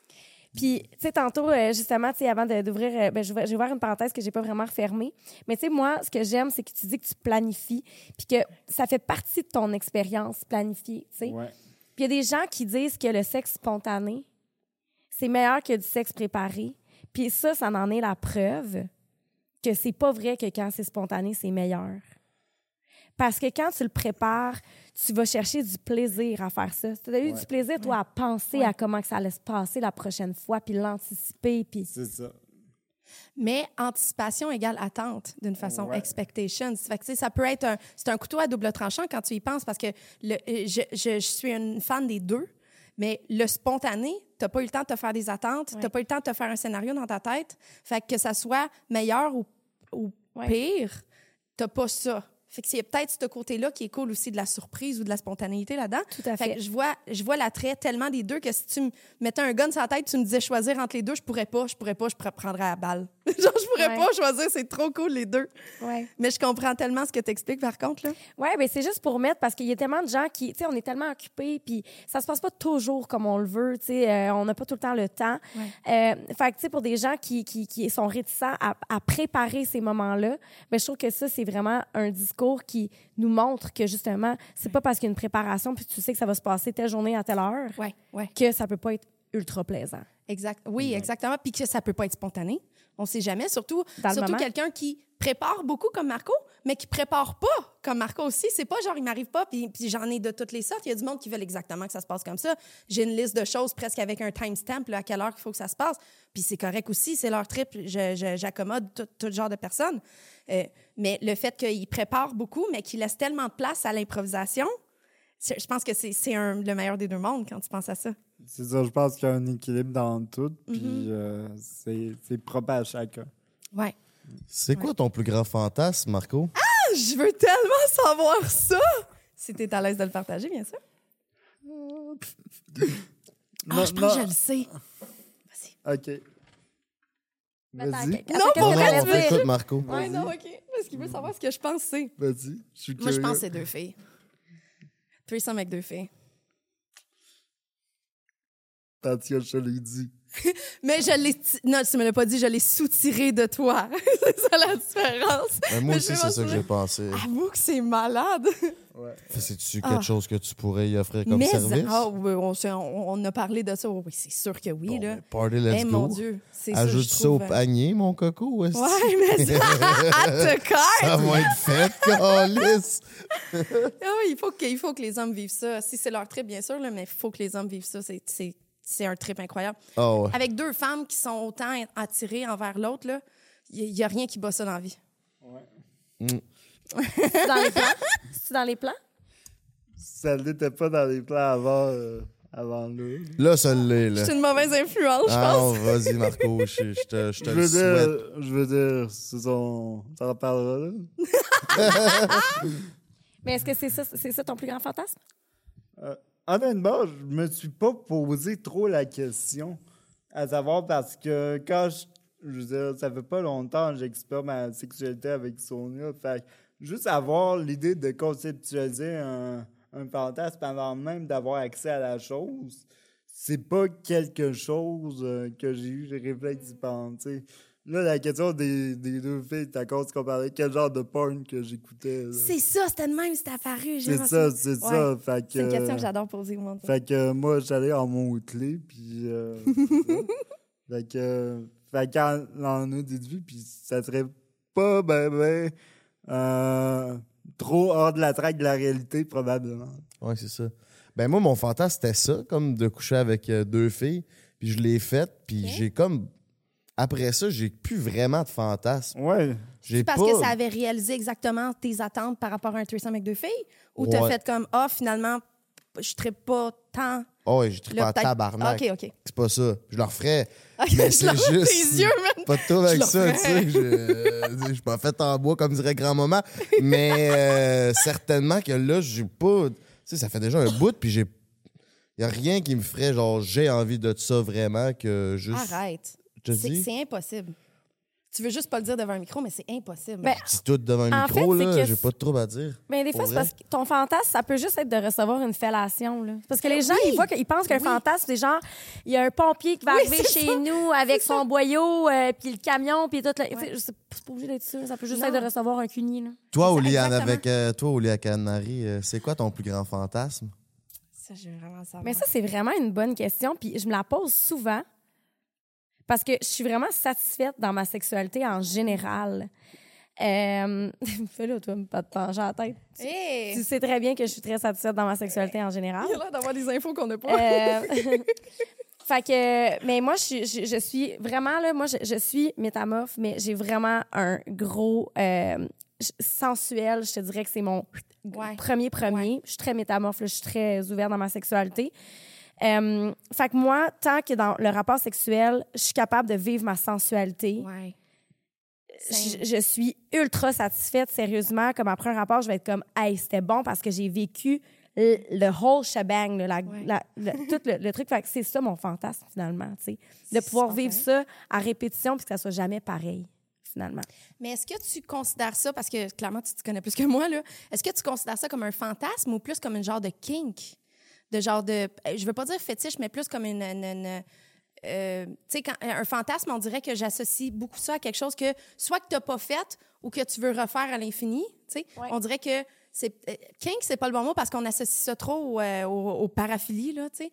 Ben non, en fait, puis je trouve ça bon qu'il t'amène Ok. ça, parce que oui, il y a les paraphilies, mais Ouais. je pense que dans le kink, il y a des, il y a des fantasmes qui peuvent relever de, de tout ce qui est euh, des, des- des pratiques sexuelles qui ne sont pas, entre gros guillemets, conventionnelles, mais Ouais. qui restent consentantes et euh, qui causent pas de préjudice à personne. Mais c'est pas ça la définition d'une paraphilie quand tu penses à ça. C'est vraiment les, euh, tout ce qui est, tu sais, le, le- le latin de ça, paraphilie, c'est comme autre que la norme sexuelle. disons? Ouais, mais C'est ça qui est un petit peu, euh, au niveau sémantique, là, un petit peu. euh, Ouais, mais euh, paraphilie, on, on- on tombe plus dans. euh, Oui, il il y a, plein une d'affaires certaine bizarres là-dedans. détresse là, qui Oui. peut être associée à ça. Puis Ouais. justement, oui, on est, on est autre de la norme, là, Ouais. mais c'est comme. On va parler de pédophilie, par Oui, exemple. c'est ça, on va be- parler de- bestialité, etc. C'est pour ça que je suis comme, j'ose jamais utiliser le mot bizarre quand on parle de sexualité, mais tu sais, il y a toutes les, c'est toutes des paraphilies euh, déviantes, disons. Là, tu sais. C'est de la mais dé- mais tu sais, euh, euh, vouloir euh, se faire toucher par quatre mains en même temps, un petit peu partout pendant des heures, c'est ça un fantasme. c'est- un, OK, c'est un fantasme. OK, C'est bon. C'est ouais. bon qu'on me replace ma sémantique parce qu'on dirait que le fantasme, c'est quelque chose que qu'on regarde dans le porn, qu'on n'a soit pas vécu ou qu'on n'a pas complètement En fait, assimilé ou euh, Le fantasme, c'est de, la- c'est de la nourriture pour ton désir sexuel. Fait que c'est comme ton imaginaire érotique va créer des scénarios, puis euh, tu vas fantasmer. Donc, tu vas avoir comme... Ça va, ça va alimenter ton désir, tu vas avoir envie de vivre ça, ça va devenir comme un besoin ou pas, de le vivre, de le réaliser ou pas. Fait que tu peux vivre tes fantasmes à répétition. Ça peut, littéralement, mon fantasme peut littéralement être de vivre une expérience sensuelle à fond. là. OK. C'est pas nécessairement une bucket list, mettons, là. Non. Sexuelle, mettons. Non. OK. C'est bon à savoir, j'ai l'appelé de même, moi, ma bucket list sexuelle. Ouais, c'est intéressant. Toi, y a-tu de quoi? Tu sais, t'as- t'as- tu t'en tapais des tripes, là? Y en a-tu des affaires sur ta bucket list que t'as pas faites? Je veux juste dire à quel point je suis contente que l'essence de ce podcast-là était tellement profonde et euh, intéressante, au niveau de tellement de points incroyables. Puis je veux dire que, étant donné que j'en ai tellement fait des entrevues, je l'ai eu souvent l'affaire de Ah, c'est quoi l'affaire la plus wild que t'as faite? Ou c'est quoi l'affaire la plus euh, bizarre? Ce qui est un mot que je veux vraiment pas utiliser dans la sexualité. Fait que, en fait, oui, euh, étant donné sept ans dans ce métier-là et avoir été super wild avant, c'est tough de dire, premièrement, c'est quoi l'affaire la plus fo- fuckée ou la plus wild que j'ai faite dans ma vie, parce que j'en ai, je- vous avez pas idée les affaires que j'ai Ben, faites. baiser avec un J'ai quadraplégique, ça doit être quand même. Déjà, c'est cool en maudit, mais tu sais, baiser euh, dans, dans un avion, euh, dans, dans les Ça, toilettes c'est au Centre nice. Pendant une prolongation, tu sais, euh, euh, des affaires, des, des affaires qu'on peut même pas s'imaginer à quel point que c'est fucked up. J'ai c'est faites. Fait que le monde sont comme, il te reste quelque chose sur ta bucket list? Euh, oui. Euh, il me reste une coupe d'affaires. Il reste, il reste, Hey, on évolue, hein? il reste euh, On évolue, puis il y a des Exactement, nouveaux fantasmes ça. qui émergent là, Ouais. au fil du temps. Fait Ben, va dans le temps en que avoir. je faisais beaucoup de, du, du, du- de l'escorting de fantasmes, que je réalisais les fantasmes des gens, on dirait qu'il n'y avait plus rien sur ma liste, puis j'étais comme, oh mon Dieu, je suis brisée. Pendant une couple d'années, j'étais comme, je suis brisée sexuellement, il n'y a plus rien qui me tente sauf genre pénis-vagin, tu sais. Mais ça, c'est il y a longtemps. Là, il y a, il y a des affaires qui, qui, que je suis comme, ah, ça va être plus tough à réaliser, mais c'est sur ma bucket list, tu sais. Fait que je veux les faire. Fait que là, vous voulez vraiment des, des, des exemples, right? Moins. Un, OK, un. Absolument. C'est, Ah ouais. c'est, c'est- j'allais dire c'est super bizarre, ça l'est pas. C'est juste que ça, c'est sur ma bucket list, puis c'est un projet que j'ai à moyen terme, là. Euh, euh, dans le backseat d'un char de police pendant le chiffre de la police avec la police. Vous voyez à quel point il n'y a plus rien que j'ai pas fait, genre, mais ça, je suis comme, sais-tu, je vais en trouver un corrompu, on va le faire. Ah ouais, ça existe. Tu vas être capable de le trouver. Ben, je trouver. travaille là-dessus. mais oui, ça, c'est le genre d'affaire qui me vient en Montréal? tête. Mais après ça, il n'y a pas personne, ben, il n'y a rien sauf comme du monde qui m'excite, que je suis comme, ah, peut-être un jour, cool, si ça arrive. Mais il n'y a rien qui est comme, ah, un acte sexuel ou un scénario qui m'intéresse plus parce qu'avec sept ans de faire ça à temps plein, euh, il n'y a rien que j'ai pas fait. Puis c'est pour ça que c'est pour ça que c'est fascinant que tu m'expliquais que le fantasme, c'est pas exactement quelque chose que, qui est comme bucket list, quelque chose que tu n'as pas fait. C'est quelque chose que tu veux faire en général. Puis là, ça va vraiment marquer ce que tu as dit parce que je vais aller revoir ma bucket list puis rajouter des affaires que j'ai déjà faites, mais le faire de façon différente, le refaire, etc. Je pensais que c'était genre check, fini. Merci pour ça. Tu viens d'augmenter ma vie sexuelle comme tu dois faire avec beaucoup de gens, en fait. Ben, c'est parce que les gens, les gens sont là, j'ai pas de fantasme, j'ai pas de fantasme. Excuse, c'est pas vrai. Non, mais moi, je fantasme qu'on me donne un fucking bon cunilingus. Oui. Là. Ouais. Je veux dire, ouais. c'est un fantasme. Puis pourtant, je reçois des bons cunilingus. Ouais. je veux dire, Nice. Fait que- mais c'est comme, ça reste un fantasme, ça reste de la nourriture pour le désir sexuel. OK. Hey, c'est noté en maudit. C'est une question qui est. Je sais pas comment l'aborder. Sans, sans dis-moi si tu te sens à l'aise. Je pense pas qu'il y a une question que tu peux me poser Tout que cet appétit sexuel-là, là, Mhm. ça vient de où? Parce que j'ai déjà interviewé des, des gens qui faisaient le même métier que toi, puis Mhm. souvent, ce que moi, c'est mon analyse du match, ces personnes-là avaient été victimes de violences sexuelles euh, Oh, à l'enfance. Mais c'est tellement pas vrai. Ah, puis il faut pas faire cette association-là. Non, c'est ça. ben, c'est ça, c'est pour ça que je Mais dis je que c'est mon comprends, puis je analyse vais du match selon. bien, tu me diras si, si t'as de quoi à rajouter, mais je veux, je veux vraiment démentir ça. Comme comme il y a plein de monde, puis c'est pour ça qu'au début du podcast, c'est important pour moi de dire que j'ai fait mes études dans mon métier, j'ai eu une bonne enfance, j'ai pas de traumatisme, j'ai fait ça par choix, de façon carriériste, etc. Le monde ne peut pas, puis je sais que même le monde qui a un appétit sexuel, on se dit ça à propos d'eux, mais le monde qui choisit ça comme job dans la vie, le sexe, on se dit, cette personne-là peut pas le faire par choix, à moins qu'elle soit brisée d'une façon ou d'une autre euh, qu'elle a un problème de drogue, qu'elle a eu des traumatismes sexuels. Ça, c'est les plus gros clichés que je veux vraiment démentir. 100%. C'est tellement pas vrai. Puis je pensais, tu sais, j'arrive dans ce métier-là avec mes propres préjugés, mes propres stigmas à propos du métier, mais j'en ai tellement rencontré des femmes et des hommes qui travaillent dans mon métier, puis je me suis rendu compte à quel point ces idées préconçues-là sont tellement fausses. À propos des femmes qui ont une grosse sex drive que tu vois dans les bars ou quoi que ce soit, qui seraient considérées, malheureusement, aux yeux de la société, comme une charrue, ou le monde qui font ça avec un paiement comme moi, ça n'a aucun rapport. Moi, je pense que la grosse différence entre moi et quelqu'un qui vit sa sexualité de façon vraiment différente de moi, c'est que moi, j'ai compris que les idées préconçues que la société me donne à propos du sexe, c'est faux. Il faut que je les, je les démentisse, que je les retravaille avec ma propre, mon propre, mes propres observations, ma, propre logique, finalement. J'ai décidé de ne pas écouter, Adhérer. adhérer, merci, adhérer à ce que la société me disait à propos d'une femme qui vit sa sexualité, payante ou non, puis m'en calisser finalement de ce que le monde allait dire par rapport à ça. Fait que c'est pas vrai qu'on est blessé les femmes qui sont très sexuelles ou les femmes qui sont payées pour le sexe. Euh, Il y en a que c'est ça. Il y en a des femmes qui ont été blessées dans leur passé, puis c'est leur façon de réapproprier leur corps. Cool! Mais c'est pas vrai que c'est une majorité. C'est pas vrai qu'on fait tout ça. Au contraire, on a juste on a juste un esprit tellement indépendant qu'on a compris qu'on n'a pas besoin d'écouter la société par rapport euh, aux, idées préconçues de, la salope ou de la, fille dans le village qui est un peu lousse ou qui a la, cuisse légère. Euh, il devrait jamais avoir un stigma par rapport à ça ou une, une, qui soit mal vu, ces personnes-là. C'est pas ça du tout. C'est juste que nous autres, je pense qu'on a eu l'esprit indépendant assez pour comprendre que c'est pas ça ce que la société nous dit, c'est de l'asti de marde, finalement. Oui, puis il y a plein de doubles standards par rapport à ça. Ouais, je veux ouais. dire, euh, les hommes qui, Oui. qui, qui couchent avec plein de femmes, et ça, ça, là. Ça, c'est nice. Good là. job. Ouais. Fait que je pense qu'il y a beaucoup de doubles standards, de standards par rapport à ça. Puis euh, moi, je- je- j'encourage le discours. Je- J'encourage ce que tu viens de dire. Je suis contente. Ouais, Tout est dans le self-respect, je pense. Exactement. Vas-y, euh, Vas-y, c'est ça, selon ce que tu conceptualises. Le respect de soi, c'est super important. Le body count, je pense pas que c'est quelque chose Exactement. à considérer. là. Moi, mon body count, euh, je pourrais même pas le compter, mais j'en suis très fière. Ça m'a apporté toute l'expérience que j'ai aujourd'hui, tu sais. Puis justement, le monde, ils se disent que je peux pas, justement, tu sais, et, et je- euh, euh, puis moi, je- vous allez me trouver super, super euh, quand je dis ça, mais c'est vraiment quelque chose que je pense, c'est selon les concepts de la société. J'étais une salope avant d'être une pute. Je sais que ça fait mal aux oreilles pour le monde, mais c'est les termes qu'on donne aux gens comme moi. J'étais une personne extrêmement libérée sexuellement qui comprenait qu'il n'y a rien là, le sexe, tu sais, ça veut rien dire C'est le fun. avant d'être payé pour ça puis de me rendre compte que, hey, mon Dieu, je joins l'utile à l'agréable.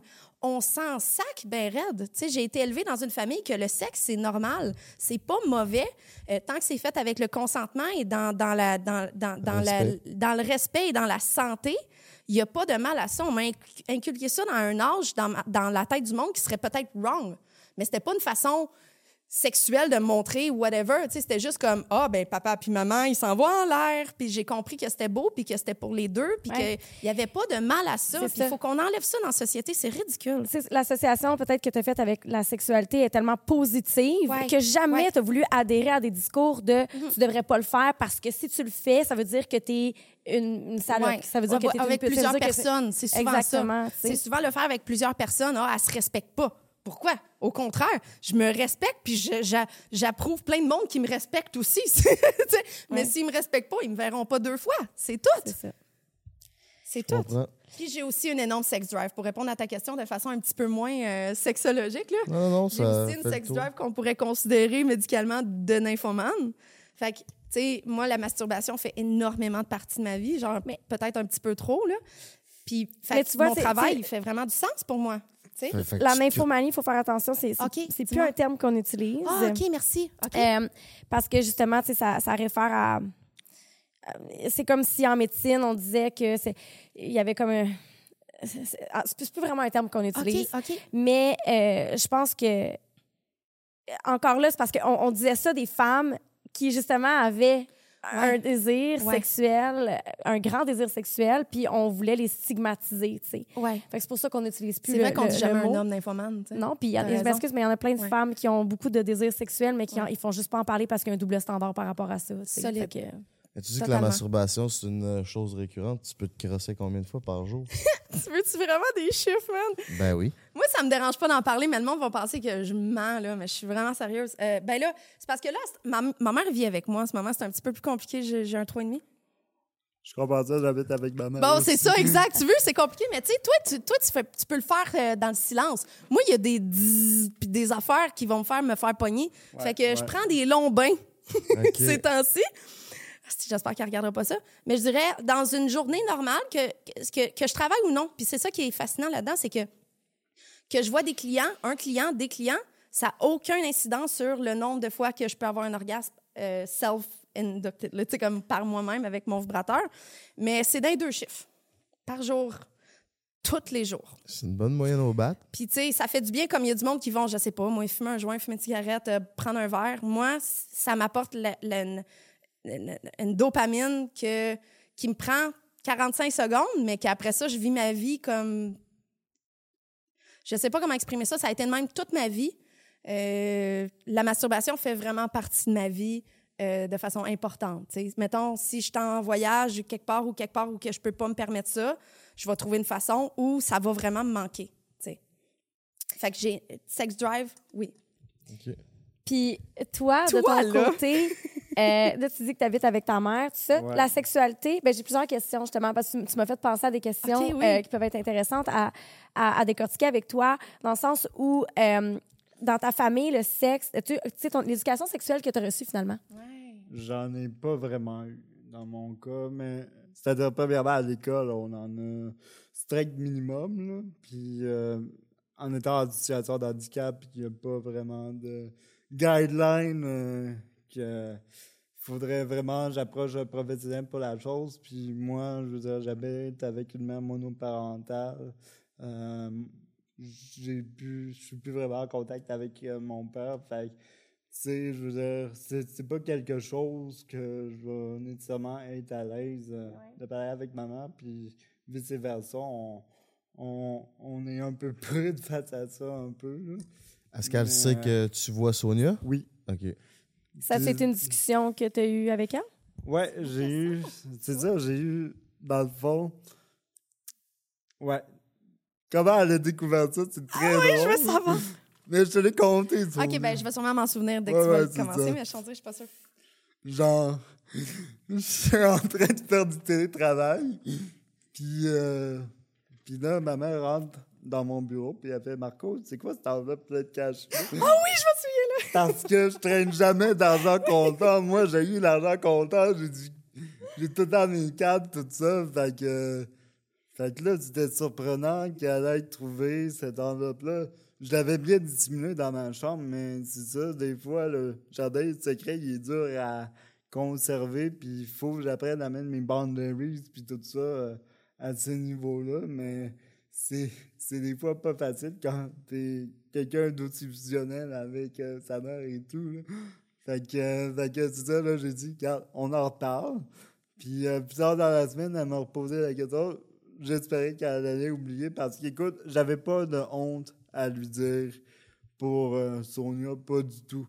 Mais je voulais pas qu'elle me vienne avec ses insécurités avant que je fasse la chose. Je lui aurais dit par après la première rencontre.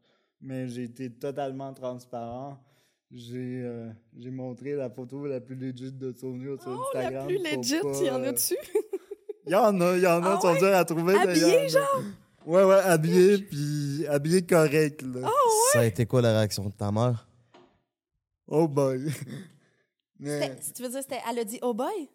Euh, non, non, non, dans le sens que, elle a bien pris ça, elle sait que j'ai 25 ans, puis elle va pas pouvoir m'empêcher, mais comme une mère, je veux dire, je, je veux pas parler, c'est ça, je veux faire très attention, je veux pas parler pour elle, puis ses euh, sentiments à elle, tout ça. Mais ce que je conçois, c'est probablement dur pour une figure maternelle de faire, hey, son gars, il est rendu à se payer une escorte pour se faire, genre, pour Pomper. répondre à Pour ce besoin.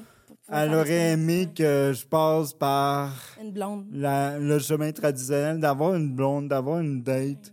Euh, ça, c'est qu'est-ce que je, je pense, mais elle respecte quand même relativement ça. Encore là, la question, c'est ça, de, de l'exploitation, tout ça, je l'ai eu avec elle parce que elle a énoncé des craintes. La, la manière que je parle de Sonia, tout ça, elle a peur que je me fasse euh, probablement manipuler psychologiquement. Mais je dis qu'elle a peur, mais je le sais pas, là. Je veux pas lui... Je veux pas euh, la psychoanalyser, mais... Mais c'est une maman. tu sais. Ils, vont toujours avoir peur pour ta sécurité avant tout. Là. Exactement. Comme quand j'ai dit à ma mère ce que je faisais dans la vie, la première question, c'est, c'est par rapport à la sécurité. Comme pour toi, c'est la même chose. Elle veut pas que tu te fasses mal physiquement, émotionnellement, mentalement. Sais. ouais, c'est ça. Donc, euh, j'ai eu ça, une discussion très franche avec la chose sans nécessairement lui changer d'idée sur son opinion sur la chose. Je lui ai dit, moi, ça me fait du bien. Oh, wow. Ça me fait du bien, puis c'est euh, c'est ça que j'avais de besoin. Hmm. T'es rendu là. Puis, euh, en parallèle, je veux dire, en parallèle, je vais pas stagner, puis je vais poursuivre dans le chemin de l'acceptation puis du développement de soi. C'est juste que présentement, je suis pas dans les dispositions. C'est ça, j'habite avec ma mère dans une ville que, démographiquement parlant, comme j'ai dit, il n'y a pas tant de, de femmes célibataires de mon âge. Puis ces réseaux de rencontres, c'est plus difficile aussi, comme je l'avais souligné précédemment.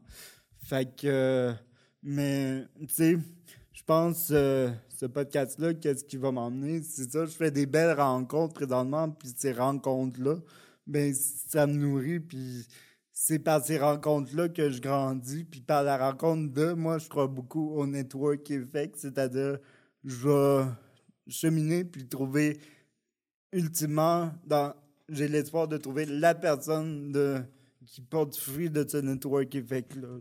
Ouais.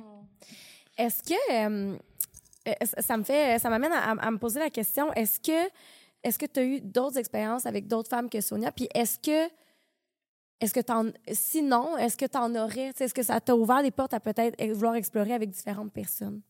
Oui, tout à fait, mais en fait, la première question que tu as posée, la réponse est non. J'ai pas fait d'autres relations sexuelles qu'avec Sonia en date d'aujourd'hui. Puis à ta deuxième question, je répondrais certainement oui. euh, je suis je suis à l'aise à rencontrer d'autres personnes et tout. euh, Ouais. ouais. Appelez-nous. Oui, c'est ça. Slider dans ses DMs, Sûr esti. Plug ton Instagram, mon minou? Ah oui, s'il te plaît, plug les. Ah ouais, plug les. Plug- Ouais, Instagram, c'est. Attends, je veux être certain que. Ah que tu bonne le plugues, affaire, C'est là. sûr qu'il va y avoir plein de monde Les qui vont petites tellement vont être slider dans tes Au DMs, inquiète-toi pire, tu pas. vas avoir des discussions avec du monde, puis tu vas aimer ça au bout, c'est sûr que ça va arriver, là. Si vous voulez m'écrire juste pour, genre, me dire salut ou pour me dire qu'est-ce que vous avez pensé ou whatever, moi, je veux profiter de cette visibilité-là pour dire, c'est ça, aux gens qui soient dans ma situation ou non, sans promouvoir le travail du sexe à cause c'est tout le monde, je veux dire, c'est un choix personnel. là. Mais je veux dire, il n'y a, pas de honte à avoir, il n'y a pas de. Faut. Je trouve que c'est important de s'assumer. Normaliser la discussion autour de ça. Normaliser la discussion, exactement. Tabarnak qui me touche, ça c'est- c'est c'est- c'est un, un travail qui, on en a parlé un peu avant, tu sais, c'est décriminalisé, mais il y a encore Ouais. des obstacles. C'est Partiellement. ça. Euh, puis il y, a- des pays, justement, qui ont fait le saut. Là. On parle de la Suisse, de l'Allemagne, Pays-Bas, euh, plusieurs. euh, mais pour qui, justement, le travail du sexe pour des personnes en situation de handicapé, euh, il y a eu comme une espèce de. de, de- de- dans ces pays-là, c'est accepté, en fait. Puis je pense, puis tu sais, on en parlait avant le podcast, je sais pas si c'était à toi que je disais ça, non, je pense que c'était à, je disais que, tu sais, la santé sexuelle, au même titre que la santé mentale, euh, il devrait avoir une certaine prise en charge parce qu'il y a des gens pour qui, justement, c'est un besoin qui est là puis qui devrait 100%. être euh, adressé. qui est un be- un besoin essentiel comme n'importe quel autre besoin essentiel. Pourquoi on ne considère pas euh, le sexe comme un besoin essentiel à- au même titre que les autres besoins essentiels? Genre la thérapie, Pourquoi on la fait santé ça? mentale, tu sais? Exactement. Pourquoi Les- le sexe est la jamais physiothérapie. considéré? Exactement physiothérapie, peu importe la thérapie parce que c'est une thérapie. C'est quoi la grosse différence entre euh, cette thérapie-là qu'on ne traite pas comme les autres besoins essentiels, le sexe. Fait que comme je dis tout le temps, dans le travail du sexe, c'est pas le travail qui dérange le monde, c'est le sexe. Dans l'accompagnement sexuel, c'est pas l'accompagnement qui dérange, c'est le sexe. C'est toujours parce que le stigma sexuel est tellement énorme dans notre société qu'on n'est pas capable de considérer ça comme quelque chose qui est- serait censé, selon moi, et je sais que je suis drastique dans mon opinion, mais je pense vraiment que la RAMQ devrait rembourser au moins une partie de ça. Parce que c'est vraiment une thérapie essentielle que la- beaucoup des gens qui auraient le droit à avoir un, un crédit d'impôt, par exemple, ou un remboursement par la RAMQ, euh, n'auraient pas sans ça. Et ça change vraiment de quoi. Et je tiens à faire une parenthèse là parce que c'est vraiment important. Puis je sais qu'il y a plein de monde qui sont sceptiques à ce que je dis. En attendant, moi, j'ai des, moi, je suis témoin de des événements concrets dans ma vie. Euh, combien de clients que j'ai qui ont un handicap vraiment sévère, que leur famille me dit, Sonia, depuis que tu le vois, une fois ou deux semaines, une fois par mois, il y a 4-5 médicaments qu'on n'a même plus besoin d'y donner. Il n'y a plus les spasmes qu'il avait. Il est capable de s'exprimer euh, verbalement plus facilement. Euh, il a l'air plus heureux. Euh, il, y a, plein de, choses qui changent dans notre quotidien que nous, la famille, qui est, une famille de proches aidants, euh, ont à vivre au quotidien depuis 20, 30, 40, 50 ans. On n'a plus besoin de passer au travers de ça parce que tu viens le voir deux heures aux deux semaines ou au mois. Ça, ça apporte ça, une... ça prouve que la RAMQ devrait faire un effort là-dessus parce que moi, je sauve de l'argent à RAMQ. Ça. Ça devrait leur sauver de l'argent sur eux. sujet sérieuse. là. Oui, parce qu'il y a tellement de ces gens-là qui n'ont pas l'argent pour se payer des services comme moi. Fait que si la RAMQ aidait pour ça, Puis je sais qu'on est crissement loin du, pro- du, du profit là, dans ce projet-là, là, mais euh, moi, je pense que euh, le- la société aurait... vra- ça serait vraiment au profit de la société politiquement de se poser la question est-ce que des services comme ça, encadrés, régis, euh, pourraient aider le budget provincial, national, mondial? Tu sais, C'est vraiment comme ça que je le vois. C'était ma parenthèse un petit peu politique. Vas-y. Ça m'apporte à la question, Marco, quand tu as eu ta première relation avec Sonia, as-tu vu des changements, toi, physiquement et mentalement? Je dirais que ça s'est passé plus au niveau mental parce que c'est au niveau physique. J'ai une situation d'handicap qui implique des espaces, tout ça, mais ça n'a pas tant diminué mes espaces comme dans d'autres parce que je les contrôle quand même pas mal. Mais au niveau mental, c'est la libération. C'est la libération, puis de réaliser le potentiel que j'ai à titre de, à titre de personne, je, suis plus un fardeau dans ma tête, là. Wow, c'est beau comment tu... oh, excusez, c'est beau comment tu le dis. Ça, ça cette, cette relation sexuelle-là, ça t'a fait, pr- fait prendre cette conscience-là? Mais entre autres, entre autres, mais ça a joué une, euh, une bonne partie. Puis, c'est ça, au-delà de la relation sexuelle en soi, comme j'ai dit, c'est l'idée de partager une connexion sincère avec quelqu'un. Ça a répondu à tellement de questions, à tellement d'insécurité que j'avais parce que je suis un être qui, que vous avez probablement réalisé qui est dur avec soi-même. Mhm. Je suis euh, comme comme j'ai dit, je suis je suis pas dans je suis pas dans la victimisation, je suis pas dans le le désespoir ni dans l'apitoiement, mais pour garder cette stabilité mentale là, c'est difficile par moments d'adversité puis j'ai envie de l'adversité. Ok, ça- tu dirais que ça serait quoi ton, ton plus grand défi, si on parle d'adversité? c'est comment je dirais c'est de vivre dans l'indignité puis de manière autonome parce que présentement c'est ça j'habite chez ma mère puis je fais des démarches pour éventuellement habiter de manière dépendante mais les, les ressources qui sont données au public tout ça avec la pénurie de main d'œuvre actuelle tout ça il y a des il y a des bris de services puis juste dans la défense des droits des puis préserver mes services, c'est C'est l'enfer au Québec. c'est C'est tellement dégueulasse au Québec comment on traite c'est nos tellement handicapés. difficile là puis puis c'est ça les solutions d'habitation, on parle de on parle de crise de logement là, mais des solutions d'habitation adaptées, il y en a encore beaucoup moins de ça. Il y a des listes d'attente qui peuvent prendre des années pour ça. Puis pendant ces années-là, comment que je vis? Si ma mère meurt demain matin? C'est hard, là. Je suis sûr que je vais pas être laissé à moi-même, mais faut quand même que je me prenne en main. Fait que, euh, je veux dire, ça me prend l'énergie pour le faire, ça me prend assez d'amour pour moi-même pour investir sur moi. Puis, les. Excuse-moi. Toutes les.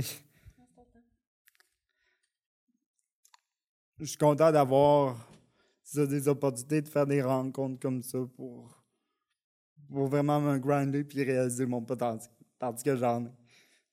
Ouais. Parce que t'en as en maudit du potentiel. C'est beau en maudit. On devrait écrire tout ce qu'il vient de dire. On dirait un livre qui a été revu et approuvé. Genre, tout ce qui. C'est vraiment beau ce que tu viens de dire.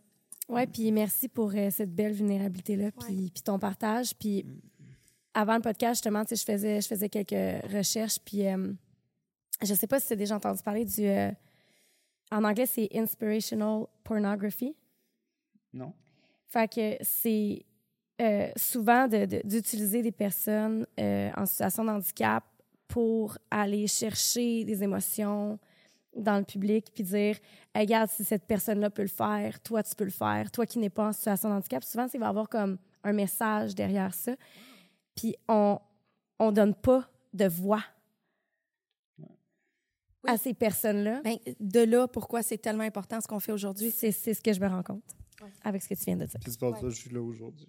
C'est Ouais. c'est- c'est incroyable ce que, tout ce que tu as partagé aujourd'hui. on, a eu, on a eu cette discussion-là avec Sonia. Sonia a dit Viens pas pour moi, viens pas pour ma cause, vas-y pour toi. Ouais, ouais c'était full important qu'il le fasse pas parce qu'il voulait me faire plaisir, tu sais. C'est ça, exactement. Puis j'ai réussi à dissocier les deux choses. Puis je viens vraiment, c'est ça, pour, la, pour, pour moi, en fait, le chemin vers l'acceptation de soi, c'est, c'est quelque chose qui va me grinder pour les, prochaines démarches que je vais suivre, que ce soit la poursuite de, mon permis de conduire ou de sur le plan de l'habitation, tout ça, j'ai. Euh, je suis- je suis content d'être rendu où est-ce que je suis aujourd'hui. S'il y avait une chose que tu pouvais. Tu avais une baguette magique, là. Puis euh, demain matin, tu peux changer euh, une chose. euh, justement par rapport aux défis que tu rencontres. Ça serait quoi? Hey, man, Mhm. tu poses des questions vraiment deep. là. Ouais, je m'excuse, peut-être trop deep. Je sais pas. C'est super bon. Avoir mes jambes. Hmm. Avoir mes jambes parce que. Je veux dire, je. Je suis tellement conscient de la beauté de toutes les choses qui nous entourent. Je sais qu'on a le réflexe de parler du- constamment du mauvais dans, dans puis tout ça. Puis on vit dans un environnement vraiment anxiogène, mais il y a tellement, il y a tellement encore de beauté. Puis même avec les jambes, je prendrais pas ça pour acquis. Puis j'aiderais seulement les autres à le réaliser. Mais je pense que tu sais, tu peux, tu peux quand même euh, justement aider les autres à réaliser ces choses-là. Ouais, sans jambes ou non, mais Ouais. ça, tu me dis avec une baguette magique, euh, ça m'éliminerait bien des insécurités euh, au niveau fonctionnel, au niveau physique, moins psychologique, parce qu'au niveau psychologique, je sais que c'est pas l'han- l'handicap le problème, on est le produit de notre propre bonheur. Ouais. Puis ça, ça se passe dans la tête, pas dans le physique. C'est tout un message. Mais hein, mais hein. Merci. Frank? Euh, je suis- je suis abasourdi. Je suis. euh, je sais pas quoi dire. J'en peux plus, man. T'as une force mentale euh, assez exceptionnelle, mon Marco. Euh, merci d'avoir partagé ça avec nous. Tellement Mais contente. là, je sais que t'as envie de petite dans tes DM. Fait que plug-nous ton Ouais. Ah ouais, les petites dans ses Instagram, DM, man. Hey, j'ai- des hommes s'il y a- mental, forts mentalement de S'il y a même, ça quelqu'un qui existe. peut vous le dire de quoi qu'il est capable, c'est la fille qui est assise ici. Ok. Vous voulez slide dans ses DM, Donc, man. écoutez bien ça. Marco, M-A-R-C-O, point le, point roulant, R-O-U-L-A-N-T. Mon Instagram, puis euh, c'est ça. Marco le roulant, Ouais. pardon On va let's fucking On va mettre ça dans la description. Aujourd'hui, là, Ben oui, si vous le trouvez pas, il va être dans mes highlights dans le podcast parce que je vais, je vais, on va prendre une photo puis je vais le mettre dans mes highlights, fait que je vais le taguer. Il est beau Fait comme un cœur, puis il bande. Fait Ouais, que- euh, solide!